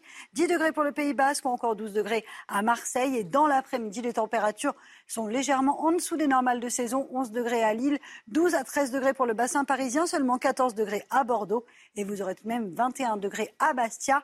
La suite du programme, des conditions météo mitigées tout au long de la semaine, avec donc de la grisaille, du vent également en Méditerranée ou encore en Corse, le tout dans les températures qui vont baisser le matin avec le retour de quelques gelées matinales pour la fin de semaine. C'est News, il est 8h, bienvenue à tous. Merci d'être avec nous. On est le mardi 2 novembre. À la une, la pression migratoire qui s'accroît à la frontière franco-espagnole. On en parle ce matin. 10 000 clandestins algériens auraient rejoint l'Espagne en vue d'arriver en France, l'Algérie n'étant pas en guerre, ce ne sont a priori pas des réfugiés. On en parle avec vous, Georges Fenech, et avec vous, Guillaume Bigot. Dans l'actualité, il y a également euh, des mariages avec des individus violents qui bloquent les routes. Comment faire pour empêcher ces incidents? On va vous montrer les toutes dernières images diffusées par un commissaire de police. Des passagers d'un bus roue de coups un incendiaire. Ça s'est passé à Vaux-en-Velin ce week-end. Les forces de l'ordre réclament plus de moyens.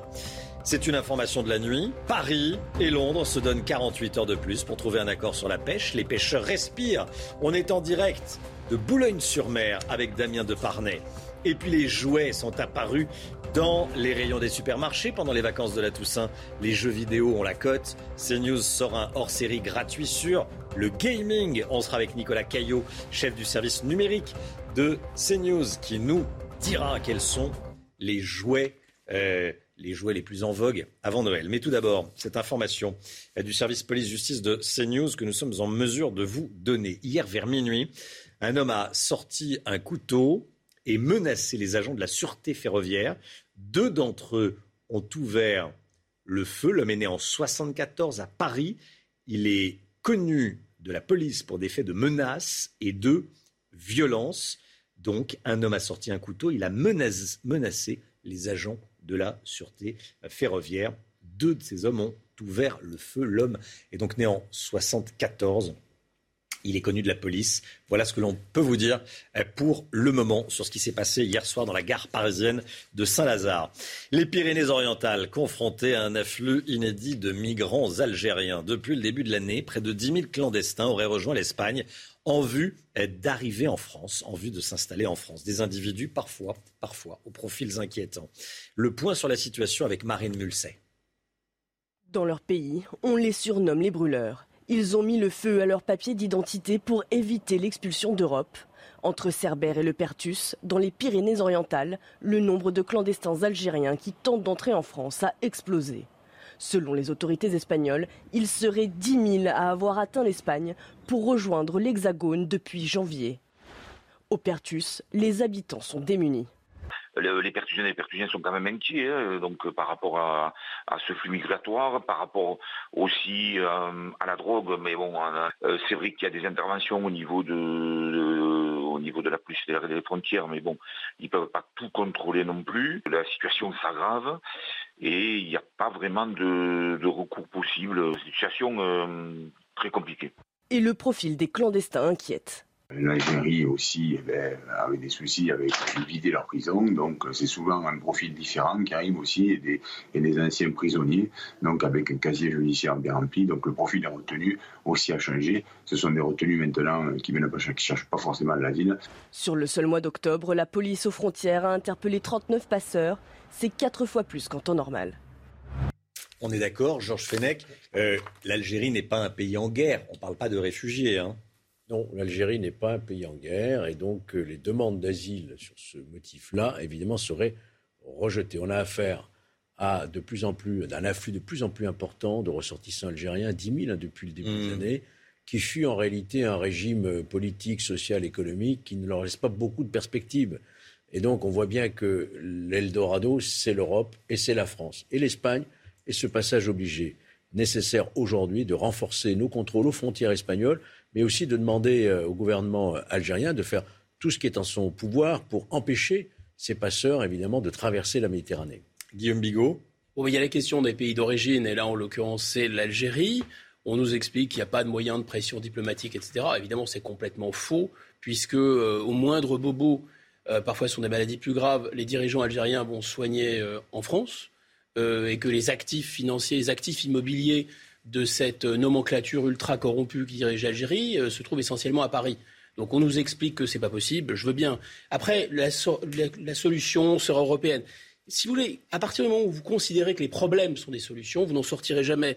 Plutôt que d'une grande harangue, je vais vous, juste vous lire ce que j'ai trouvé de Ilva Johansson, c'est la commissaire européenne aux affaires intérieures. Hmm. Les migrants sont une part de nous. Nous devons renforcer et souligner un narratif positif sur la migration. Nous ne devrions pas avoir peur de la migration. Nous ne devons pas avoir peur des migrants. Notre société a besoin des migrants, etc., etc. L'Union européenne est favorable aux migrants. C'est ça la réalité. C'est évidemment un, secret de polichinelle. Le coup de gueule d'un policier, merci Guillaume, face à ces individus violents qui bloquent des routes pendant euh, des mariages, des incidents de plus en plus fréquents. Regardez ces images, regardez ce qui est écrit euh, Mathieu Vallet, secrétaire national adjoint du syndicat indépendant des commissaires de police. Dans les mariages communautaires, les voyous exhibent les gros bolides. Ils annexent la route. Confiance à la police. Et le sketch euh, cessera. Un rendez-vous jeudi. Éric Zemmour sera l'invité exceptionnel de Christine Kelly euh, dans Face à l'info. Ça sera à partir de 19h, horaire spécial. 19h. Euh, 20h30. Paris et Londres se laissent du temps pour sortir de la crise. C'est une information de la nuit. Ils se laissent 48 heures pour sortir de la crise. Ils se laissent jusqu'à jeudi. La France repousse donc à jeudi la mise à exécution de ces menaces. Les bateaux anglais vont donc pouvoir accoster en France encore quelques jours. On est en direct avec Damien Deparnay depuis le port de Boulogne-sur-Mer. 48 heures de répit, Damien. Hein. Oui, absolument. Les pêcheurs vont devoir encore patienter pendant deux jours pour savoir si la France et la Grande-Bretagne vont enfin trouver un accord concernant euh, cette fameuse question des licences de pêche qui permettent aux pêcheurs euh, français d'aller pêcher dans les eaux anglaises. Pour rendre tout ça très concret, regardez cet étal euh, qui se trouve juste derrière nous. Eh bien, sur cet étal, vous ne trouverez pas de sol, de turbo, de carlet ou encore de cabillaud, car le pêcheur qui détient cette échoppe, eh bien, n'a pas cette fameuse licence. Il ne peut donc pas aller pêcher tous ces poissons qui se trouvent dans les eaux anglaises. Pêcheurs comme lui de, de, Boulogne soutiennent donc la pression diplomatique exercée par la France sur le gouvernement euh, britannique. Mais certains pêcheurs nous expliquent qu'ils préfèrent malgré tout que la France et la Grande-Bretagne continuent de négocier pour trouver un accord plutôt euh, que de voir s'accroître les tensions entre les deux pays. Car selon eux, eh bien, si des mesures de rétorsion étaient mises en œuvre par la France, la Grande-Bretagne pourrait à son tour renforcer les contrôles sur les bateaux français en mer. Damien Deparnay, en direct de Boulogne-sur-Mer. Merci beaucoup, Damien. Aujourd'hui, CNews publie un hors-série. Vous savez, CNews, euh, nos amis du journal gratuit, CNews Print, comme on dit, un hors-série spécial gaming, spécial jeux vidéo. Regardez, on est en direct avec Nicolas Caillot, qui est le spécialiste euh, des, jeux vidéo pour la rédaction de CNews. Bonjour Nicolas. Euh, il y a une question que se posent les, parents, évidemment. On est, on est début novembre, on, s'est tous promenés dans les supermarchés, les hypermarchés. Ça y est, les, les rayons jouets grossissent, grossissent. Ça va être quoi les, les jeux vidéo stars pour Noël? Alors, il y a deux catégories de jeux. Il y a ceux qui sont pour les enfants. Alors, la, la, grande nouveauté cette année, c'est beaucoup de jeux autour des héros de BD. On va retrouver euh, le Marsupilami, les Schtroumpfs ou Astérix et Obélix qui seront mis en scène euh, hors des cases sur les écrans. Il y a Nintendo qui va proposer également un jeu qui s'appelle Mario Party Superstars, qui est vraiment conçu comme un jeu de société pour réunir les familles devant les écrans. Et puis, euh, il y a des jeux pour les plus grands aussi, euh, des jeux de guerre, euh, notamment avec Call of Duty Vanguard qui va nous plonger au cœur de la Seconde Guerre mondiale, ou encore Battlefield 2042 qui nous amènera à avoir un, conflit qui aura lieu dans 20 ans. et puis, il y a des jeux aussi, des jeux d'aventure, des jeux de course, des jeux comme Forza Horizon 5 qui devraient ravir, on le voit à l'écran, les fans de, de course automobile. Sortira euh, dans les prochains jours, ce jeu-là. Merci beaucoup Nicolas Caillot. Voilà, CNews spécial jeux vidéo si vous voulez tout savoir. Ça sort aujourd'hui. Vous pouvez le trouver aussi sur, euh, sur Internet, bien sûr. 8h09, restez bien avec nous sur CNews dans un instant. Laurence Ferrari, de rien Nicolas, bonne journée. Euh, Laurence Ferrari reçoit Agnès Pannier-Runacher, ministre déléguée à l'Industrie. A tout de suite. C'est News, il est 8h16. Bienvenue à tous. Laurence Ferrari, vous recevez ce matin Agnès Pannier-Runacher, ministre déléguée à l'industrie. Bonjour Madame la Ministre. Bonjour Laurence. Bienvenue sur le plateau de CNews. On va parler de la, question du prix de l'énergie qui est centrale évidemment pour les Français. Pour les particuliers, le gouvernement a dégainé la prime d'inflation 100 euros pour 38 millions euh, de personnes. Mais les entreprises, les industries sont lourdement impactées par la hausse euh, des prix de l'énergie. Est-ce qu'il y a des mesures d'aide qui sont envisagées aujourd'hui pour ces entreprises? Parce que ça pèse sur leur compétitivité Il y a des première série de, mesures d'aide qui ont été mises en place, vous le savez, qui euh, vont dans le sens euh, de, des aides qui ont été euh, proposées pour les particuliers, puisque la réduction de la taxe qui est faite sur l'électricité s'applique aussi aux entreprises. Mais je veux vous annoncer aujourd'hui que nous allons déposer un amendement dans la journée pour permettre aux entreprises qui aujourd'hui consomment le plus d'électricité, je pense par exemple aux entreprises qui sont dans l'aluminium, de pouvoir bénéficier d'une compensation supplémentaire qui leur permette de rester compétitives au plan européen. C'est bon pour le climat, parce que notre électricité, elle est décarbonée en France, quasi essentiellement, et c'est bon pour ces entreprises et pour l'emploi. Euh, cette euh, aide se montrait à combien et elle concerne combien d'entreprises? C'est 150 millions d'euros et ça représente à peu près un potentiel de 400 à 450 entreprises, celles qui consomment le plus d'électricité aujourd'hui. Qui vont recevoir cette avance C'est une avance d'ici C'est quelques une jours? compensation euh, sur la taxe carbone. Je ne rentre pas dans le mécanisme technique, mais au fond, D'habitude, elles ont une compensation qui est basée sur un prix du carbone qui est calé sur l'année précédente. Comme le prix du carbone a augmenté fortement, on tient justement compte de cette augmentation de façon à ce qu'elles en bénéficient. Et c'est des montants très importants hein, pour ces entreprises, 150 millions d'euros. Et c'est une aide ponctuelle, on imagine qu'elle n'est pas appelée à durer dans le temps? C'est pas tout à fait une aide, c'est-à-dire que c'est la prise en compte de la réalité du marché.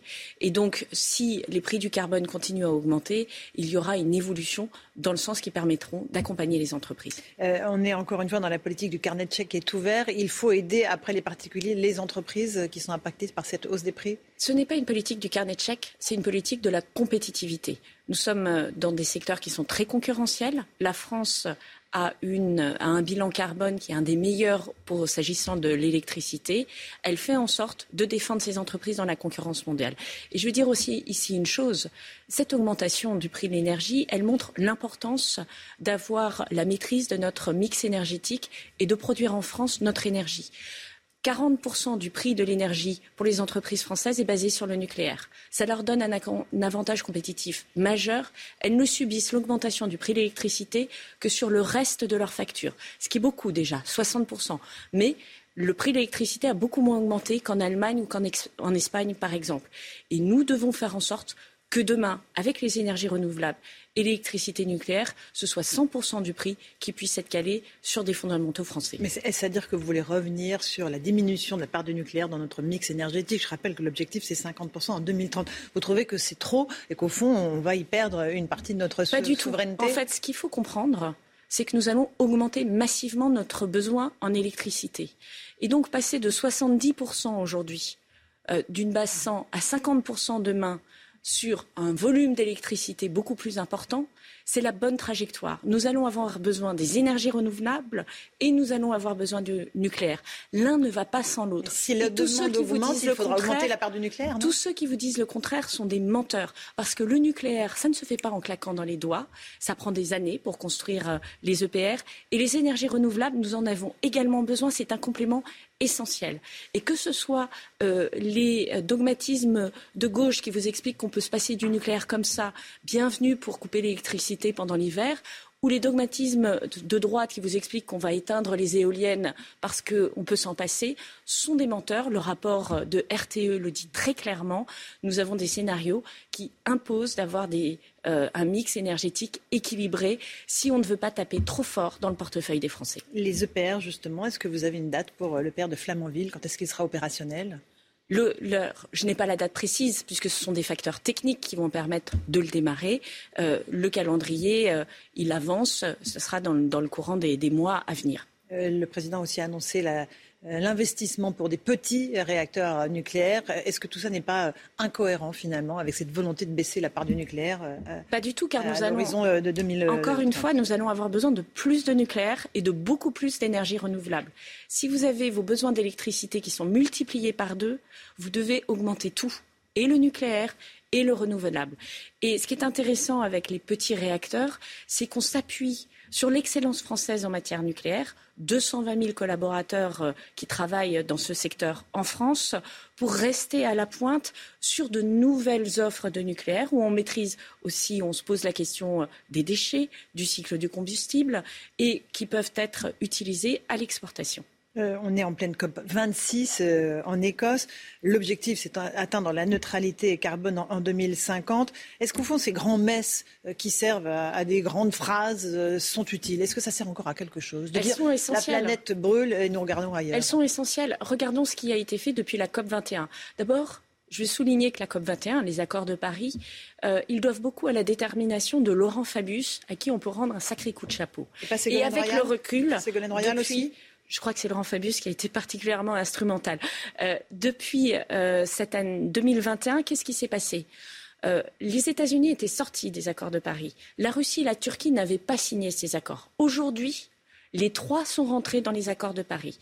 Aujourd'hui, au G20, il y a un consensus pour arrêter les financements à l'exportation des centrales à charbon. Donc oui, il y a des avancées, il y a des avancées au plan mondial, il y a des avancées en France. Il faut quand même être conscient du chemin parcouru depuis la COP 21. Je rappelle que euh, nous avons multiplié par 10 à peu près le nombre d'immatriculations de véhicules électriques. Je rappelle qu'aujourd'hui, la plupart des ménages, grâce à la prime Rénov, peuvent changer leur chaudière à fioul pour une chaudière qui émet moins de gaz à effet de serre. C'est très concret, c'est 450 000 ménages qui ont bénéficié de la prime Rénov. Donc ce chemin parcouru sous l'égide du président de la République, il montre que ces rendez-vous où on a un point sur image et où chacun s'engage sont essentiels. Il y a aussi des grands absents comme le président chinois ou Vladimir Poutine ainsi que Jair Bolsonaro. Euh, je voudrais qu'on revienne à la filière automobile que vous venez euh, d'évoquer. Est-ce qu'elle n'est pas en danger? Elle est vraiment au cœur de toutes les transformations aujourd'hui euh, de la société environnementale. il y a une pénurie de composants en ce moment. Il y a l'arrêt de la production qui plombe la filière automobile française. Qu'est-ce que vous pouvez faire pour aider cette filière française? D'abord, vous avez raison. C'est une filière qui, traverse une transformation absolument majeure, qui n'est pas seulement liée à une pénurie de composants, qui a priori ne va pas euh, durer des années, mais qui est liée à la transformation écologique. Elle est sur euh, euh, des moteurs décarbonés, je pense à l'électricité évidemment, mais il y a aussi l'hydrogène pour les véhicules plus lourds, peut-être d'autres technologies qui vont s'imposer dans les années qui viennent. Et vous savez que le gouvernement observe une stricte neutralité technologique, mais c'est aussi la voiture autonome, la voiture connectée, donc des transformations qui sont massives. Nous avons en Europe de grands constructeurs. Ces grands constructeurs vont conserver leur part de marché et tout l'enjeu aujourd'hui, c'est d'accompagner la filière de sous-traitance et c'est ce que nous faisons. Lorsque nous mettons 50 millions d'euros sur la table pour permettre à la filière forge et fonderie de se transformer et lorsque nous aidons les salariés de ces euh, filières à rester dans l'industrie, mais peut-être pas sur les mêmes productions, c'est ce que nous faisons pour accompagner la filière. Néanmoins, les ventes ont baissé de 20% en septembre. Les usines tournent à 60-70% de la capacité. Il y a une crise là qui est devant nous.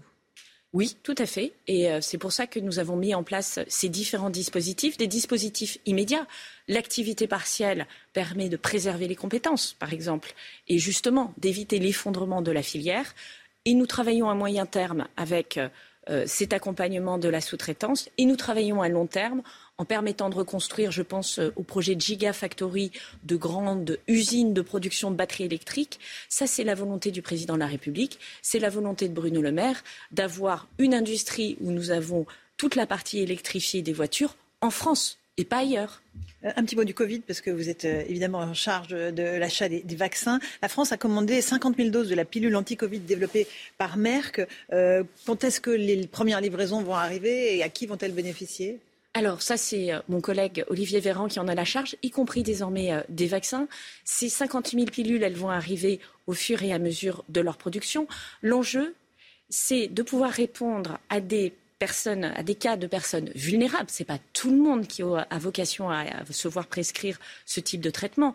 Euh, des personnes vaccinées et qui, a priori, euh, n'ont pas euh, de vulnérabilité par rapport à la Covid, n'ont pas vocation à se voir prescrire par un médecin ce type de pilule. C'est pour ça qu'il n'y en a que 50 000, parce que ça correspond à des personnes qui ont un je dirais, euh, background, euh, enfin, une situation sanitaire qui doit amener à beaucoup de vigilance et faire en sorte qu'on puisse les protéger.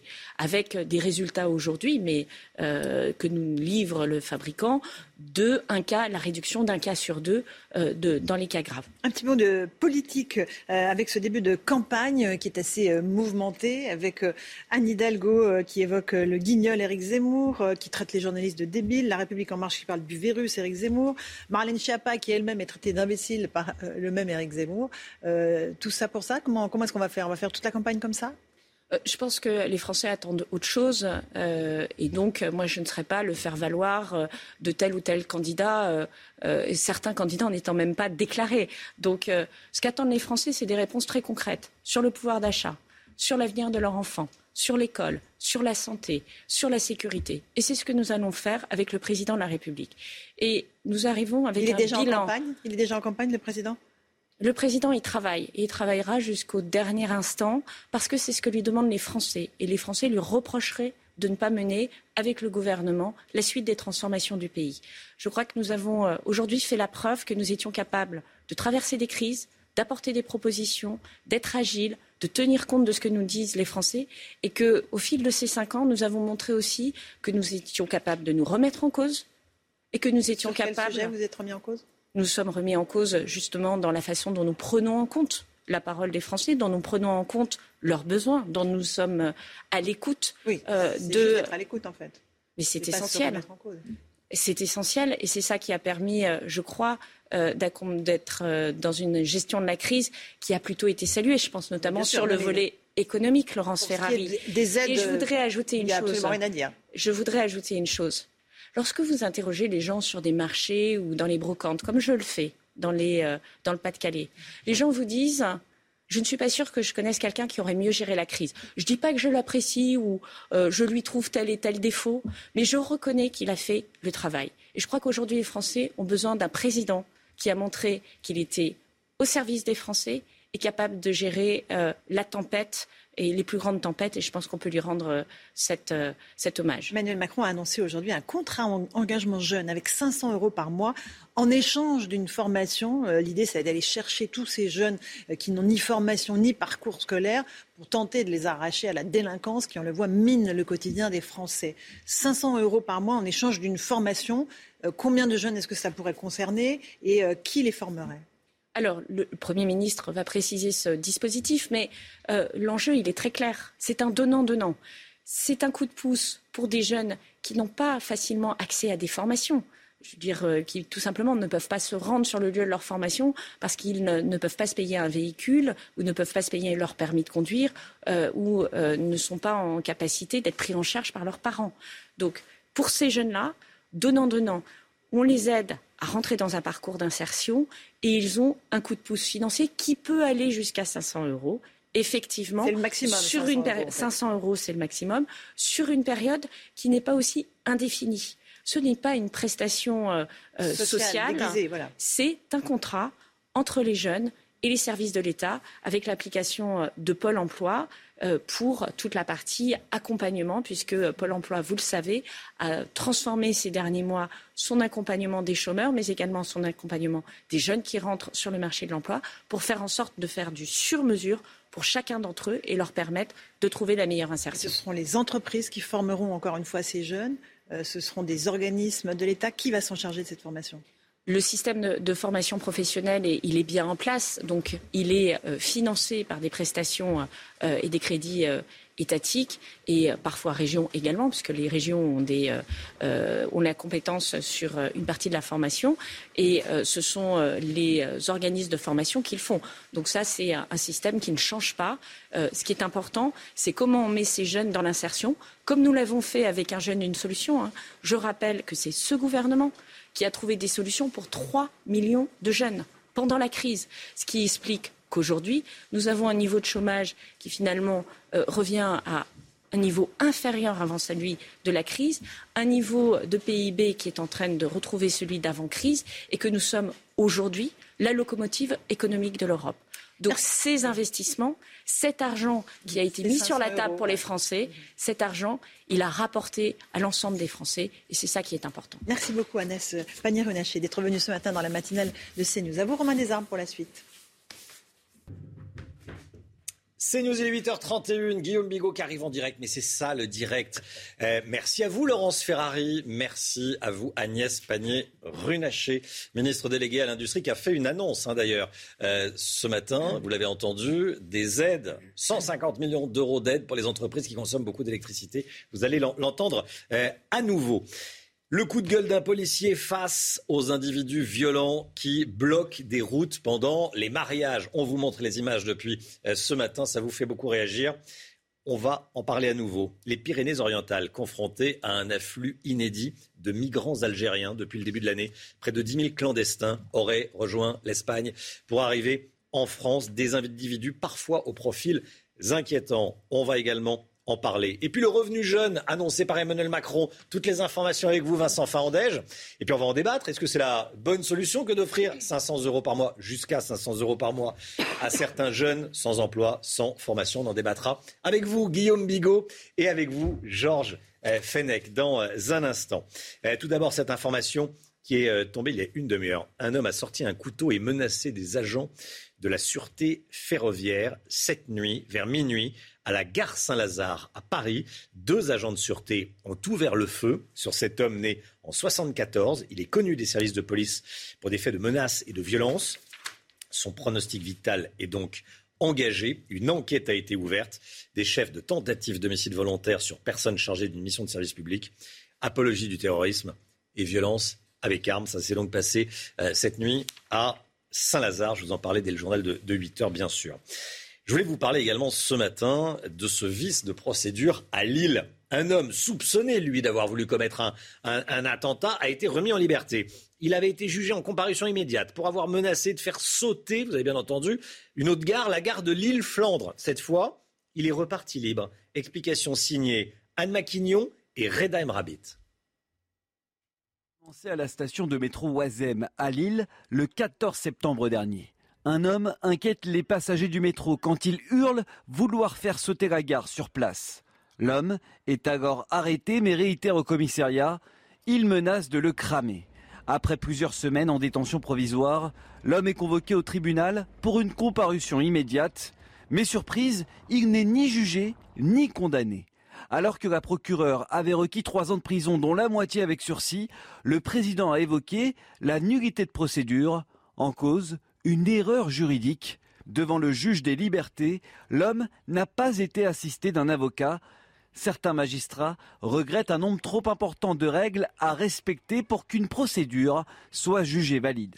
Les policiers et même les magistrats, les magistrats du parquet aussi, sont submergés de, ces, règles et donc de ces vérifications euh, systématiques. Toutes les cinq minutes, il faut bien vérifier qu'on a bien respecté en fonction de la situation du prévenu, puisqu'il y a une infinité de situations en plus.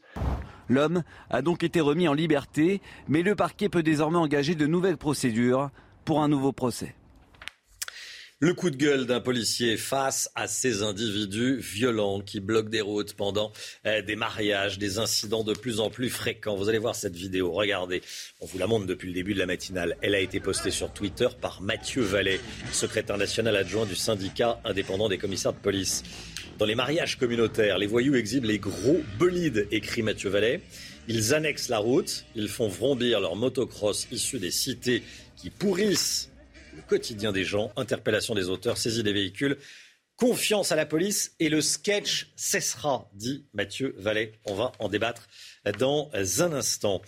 Les Pyrénées-Orientales confrontées à un afflux inédit de migrants algériens depuis le début de l'année, près de 10 000 clandestins auraient rejoint l'Espagne en vue d'entrer en France, Barbara. Hein. Des individus au profil eh bien, parfois inquiétant. Le point sur place avec Marine Mulsé. Dans leur pays, on les surnomme les brûleurs. Ils ont mis le feu à leurs papiers d'identité pour éviter l'expulsion d'Europe. Entre Cerbère et le Pertus, dans les Pyrénées-Orientales, le nombre de clandestins algériens qui tentent d'entrer en France a explosé. Selon les autorités espagnoles, il serait 10 000 à avoir atteint l'Espagne pour rejoindre l'Hexagone depuis janvier. Au Pertus, les habitants sont démunis les Pertusiens et les Pertusiens sont quand même inquiets, hein, donc par rapport à, ce flux migratoire, par rapport aussi euh, à la drogue. Mais bon, euh, c'est vrai qu'il y a des interventions au niveau de, niveau de la police des frontières, mais bon, ils peuvent pas tout contrôler non plus. La situation s'aggrave et il n'y a pas vraiment de, recours possible. Situation euh, très compliquée. Et le profil des clandestins inquiète. L'Algérie aussi eh ben, avait des soucis avec vider leur prison, donc c'est souvent un profil différent qui arrive aussi et des, et des, anciens prisonniers, donc avec un casier judiciaire bien rempli. Donc le profil des retenus aussi a changé. Ce sont des retenus maintenant qui ne cherchent pas forcément l'asile. Sur le seul mois d'octobre, la police aux frontières a interpellé 39 passeurs. C'est quatre fois plus qu'en temps normal. Voilà, on va en débattre dans un instant. Euh, notez bien ce rendez-vous. Éric Zemmour sera l'invité exceptionnel de Christine Kelly ce jeudi dans Face à l'info, émission spéciale à suivre dès 19h, horaire spécial 19h.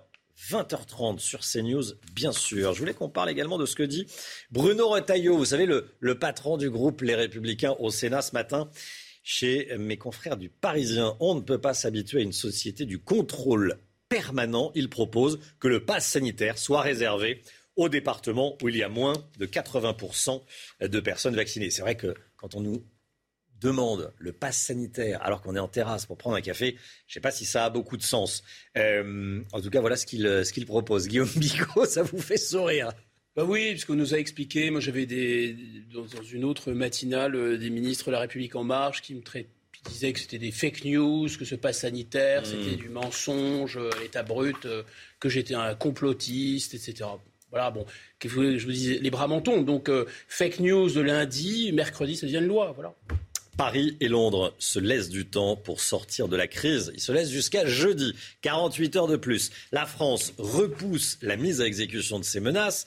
Les bateaux anglais vont donc pouvoir accoster en France encore quelques jours. On est en direct depuis le début de la matinale. Avec vous, Damien Deparnay, depuis le port de pêche de Boulogne-sur-Mer. Qu'est-ce qui se dit à Boulogne auprès des pêcheurs et auprès des proches de pêcheurs? Eh bien écoutez, c'est ce qu'on va demander à Émilie Devogel. Approchez-vous, merci d'être euh, avec nous. Vous êtes euh, femme de pêcheur, vous gérez avec votre mari euh, l'entreprise de pêche et le bateau des Néréides 2. Paris a accordé encore deux jours de négociations avec la Grande-Bretagne pour tenter de trouver un accord sur la question des, licences. Qu'est-ce que vous pensez de, cette démarche de, de la France? On perd espoir. Franchement, on perd espoir. Ça fait déjà dix mois que ça dure. Le Brexit, c'est pas d'aujourd'hui. Là, nous, on a déjà passé dix mois compliqués. On a perdu beaucoup d'argent. Les matelots ont perdu du salaire. Euh, et à chaque fois, on nous promet des accords. Et à chaque fois, c'est reculé pour mieux sauter. Franchement, on perd espoir.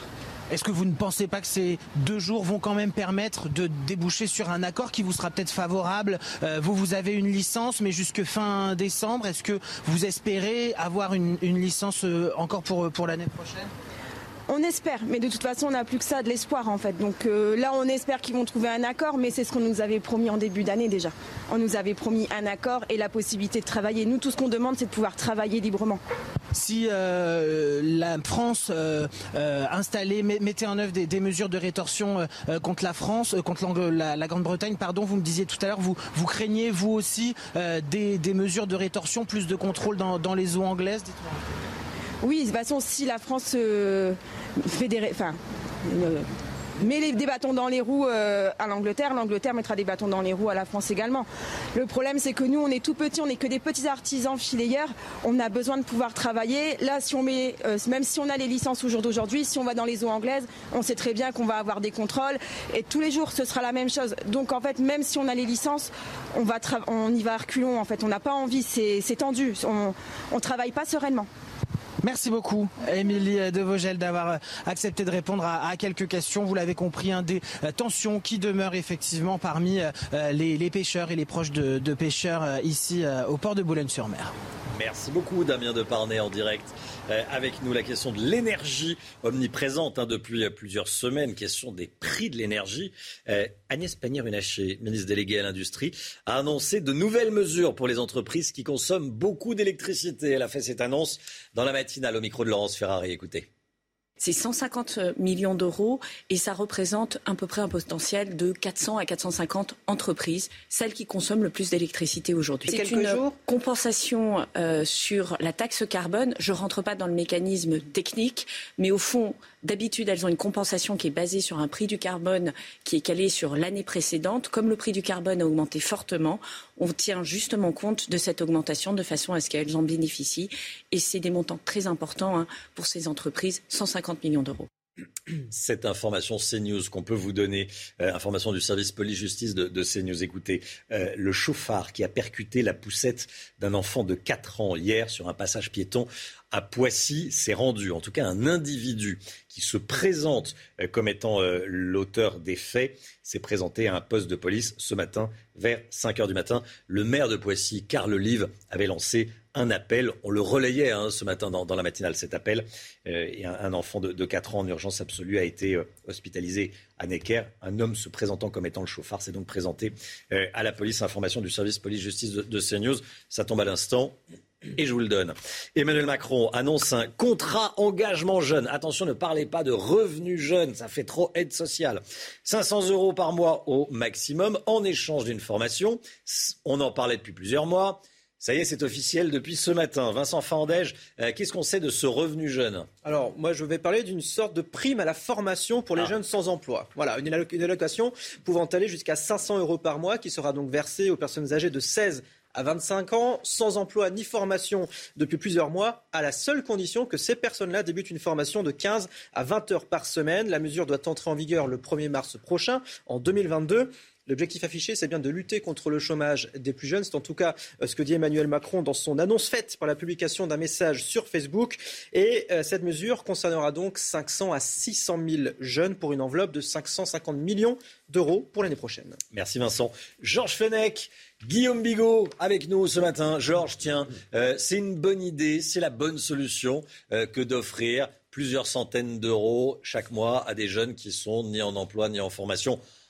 En clair, en, en grande difficulté. C'est la solution ou pas? Ça permet déjà de mettre le pied à l'étrier, je dirais. Une formation, euh, une aide financière, mais ce que demandent les jeunes, c'est du travail. Du vrai travail. Ça, ça passe par la croissance, la réindustrialisation du pays. Vous vous souvenez, les emplois jeunes, les contrats emplois jeunes, tout ça avait malheureusement échoué. Ça coûte cher à la collectivité. Et ça ne donne pas une, vraiment une perspective de vie euh, pour l'avenir d'un d'un jeune. Il faut que les jeunes puissent trouver un travail à la sortie de leurs études. Alors Emmanuel Macron, euh, on l'avait beaucoup reproché hein, au début de son quinquennat. Enfin, bon, je n'ai plus la date exacte, mais il avait dit pour trouver un travail, vous, vous traversez Oui, la rue, je vous en trouve un. hein. On lui avait beaucoup euh, reproché. Guillaume Bigot, Je suis très impressionné. jusqu'à 500 par- euros par mois. hein. Je suis très impressionné par le caractère. euh, alors, il parlait de, de l'argent magique n'existe pas, mais il y a quand même une politique magique, c'est-à-dire euh, euh, le- les APL, hop, disparaissent et hop, réapparaissent euh, une aide. Alors, pas tout à fait la même chose, Hmm. mais ce qui était, ce qui était, ce qui n'allait pas au début du quinquennat va bien à la fin du quinquennat. En réalité, je pense qu'on sent bien qu'on arrive à l'approche des élections. que Tout le monde, pour parler un peu vulgairement, est arrosé, tous les types de publics. Voilà, il y, a- il y a un grand chéquier qui est sorti, etc. C'est pas nécessairement fait pour me déplaire sur le plan macroéconomique, parce que moi, je crois vraiment au soutien de la demande et à la relance. Le problème, c'est que c'est, ça va s'arrêter à mon avis, rapidement et qu'il n'y aura pas nécessairement de cohérence. C'est-à-dire qu'en fait, si vous réinjectez de l'argent dans l'économie, que ce soit sous cette forme ou sous une autre, ça déclenche de la croissance. Cette croissance, elle peut être vertueuse. Mais, mais, mais, nous sommes dans un système qui s'appelle l'Europe, avec l'euro, avec une banque centrale européenne, avec des Allemands qui vont demander des comptes, et donc ça va s'arrêter assez rapidement. C'est le côté contradictoire de ces opérations qui m'inquiète. Allez, cl- les clandestins, euh, les clandestins algériens. 10 000 Algériens sont arrivés en Espagne en vue de passer en France depuis euh, le début de l'année. Et une pression migratoire qui, euh, qui s'accentue. 39, passés, 39 passeurs pardon, interpellés en octobre, quatre fois plus qu'en temps normal. Comment gère-t-on ça? Georges Fenech et Guillaume Bigot. C'est la question de la surveillance des frontières des pays, des pays Mm. de première entrée. Il y a la Grèce, vous savez, il y a Malte, il y a l'Italie, Lampedusa. Aujourd'hui, euh, l'accent est mis sur, euh, sur l'Espagne parce qu'il y a un afflux considérable de, de- de jeunes Algériens qui veulent fuir un pays qui n'offre pas de perspectives économiques et, et sociales. Donc nous devons évidemment renforcer les contrôles à notre frontière avec l'Espagne et engager aussi un dialogue renforcé avec le gouvernement algérien pour empêcher ces départs massifs tout de même depuis, euh, depuis l'Algérie. Donc c'est toute une politique migratoire qu'il faut renforcer. Guillaume. Pas mieux. Il y a, trois, il y a effectivement l'enjeu du, du bras de fer ou du rapport de force avec les pays d'où viennent les migrants, soit qu'ils soient ressortissants de ces pays, là ce sont des jeunes Algériens avec l'Algérie, donc, soit qu'ils transitent par ces pays, effectivement. Je vous coupe, Je vous en prie. Guillaume. Euh, vous dites pas mieux. Donc, Non, mais pas mieux parce que d'avancer un tout petit peu. Non, non, mais les réponses de Georges sont tout à fait sont valides. tout à fait valides. Très bien. La question des frontières. Une frontière, ça veut dire quelque chose quand même. Là, il n'y a pas de frontière avec l'Espagne. Enfin, il n'y a pas de frontière. Bon, il y en a une administrative, mais ça veut dire tout simplement qu'on on, on- on- on accepte le fait qu'on puisse rentrer en enfin rentrer en Europe par l'Espagne et qu'on puisse rentrer relativement simplement, bien sûr que c'est pas si simple, mais relativement simplement en France, notamment par la, par la frontière espagnole. Les policiers disent qu'ils sont pas, qu'ils sont pas assez nombreux pour euh, vérifier les, euh, contrôler les frontières et empêcher les passages, bien sûr. L'Union européenne est quand même faite pour ça. Elle est, et c'est Faite pour quoi? Pour abolir les frontières. C'est, c'est vraiment. Oui, mais pas celle aux frontières de l'Europe. Au moins, au moins. Alors, la, ah, vous parlez de la franco-espagnole, mais ah, euh, la maghrébо-espagnole. je ne vais pas vous infliger la, citation tout à l'heure de la commissaire européenne aux affaires intérieures. Non. Mais tout le monde peut trouver ces informations. Il y a une doctrine qui est abondante, qui est produite par la Commission européenne. Bon, bah, je vous mets au défi de me prouver le contraire. La doctrine officielle de l'Union européenne, c'est de faire venir des centaines de millions de migrants. Parce qu'il y a, bah, écoutez, il y, a des, il y, a des, livres blancs là-dessus. Je vais vous encore citer cette, cette formule de la commissaire européenne, si vous voulez. La commissaire européenne aux affaires intérieures a dit nous devons renforcer le narratif positif sur la migration euh, parce que nous ne devrions pas avoir peur de la migration. Nous, avons besoin de migrants, de mmh. l'énergie, de l'ambition qu'ils apportent. C'est une déclaration récente qui a été faite par Madame Ilva Johansson. Il engage qu'elle, hein, parce que franchement, tous les pays, européenne.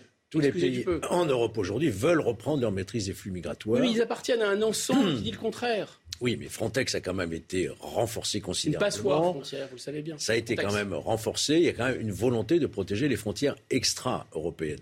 Cette déclaration n'engage que la commissaire européenne, mais vous avez raison d'insister quand même sur ces discours un peu euh, contradictoires. Cette déclaration à l'instant du médiateur du gouvernement au sujet des, migrations, les migrants évacués de la ville de Calais seront systématiquement, euh, précise le médiateur, hébergés hors de la ville. C'est ce qu'il dit euh, à mes confrères de, de l'AFP, de l'agence France Presse. Je voudrais qu'on revoie cette vidéo tweetée, postée sur les réseaux sociaux par Mathieu Vallet, qui est commissaire de police, porte-parole du syndicat des commissaires du syndicat indépendant des commissaires de police. Il parle de mariage communautaire. Qu'est-ce que se disent les Français quand ils voient ça? Alors, j'allais dire, c'est pas nouveau. Ce qui n'empêche pas, euh, on s'habitue pas. Là, il y a trois personnes, on se dit, mais la route est vide, tout va bien, à la limite, tout va bien. Sauf que, attendez, regardez, il y a les copains qui, avec des bolides, bloquent toute la route et les automobilistes qui attendent derrière. Qu'est-ce qu'on se dit quand on voit ça, Georges Et souvenez-vous aussi du blocage d'une autoroute, hein, encore. Bien sûr. Euh, et, là, c'est une grosse route. Hein. Voilà. Non, mais que le mariage soit festif, qu'il y ait un fondement culturel, une certaine mmh. manière de faire la fête, on ne peut pas être contre. Par contre, dès lors qu'il y a manifestement un danger par ce type de rodéo, qui, je le rappelle, est un délit, hein, puni d'un an d'emprisonnement, qu'il y a mise en danger d'autrui, qu'il y a trouble à l'ordre public, eh bien, il faut combattre ce phénomène. Ce que font beaucoup de maires, d'ailleurs, qui font signer des chartes de bonne conduite aujourd'hui avant les mariages, et puis, évidemment, les interpeller et les faire juger. Guillaume? Oui, ça ne me choque pas trop que euh, des primo-arrivants, des gens qui viennent d'immigrer récemment, euh, quand ils célèbrent des mariages, des enterrements, enfin des moments, des moments importants de leur vie, euh, disons, se tournent vers, vers leur culture ancestrale. Alors évidemment, pas comme ça en public de manière aussi affiché. Mais là, je crois que c'est pas ça dont auquel on a affaire. D'abord, c'est je ne sais pas qui sont ces gens, mais ce sont probablement pas des premiers migrants, ce sont des, enfants ou des petits-enfants de migrants.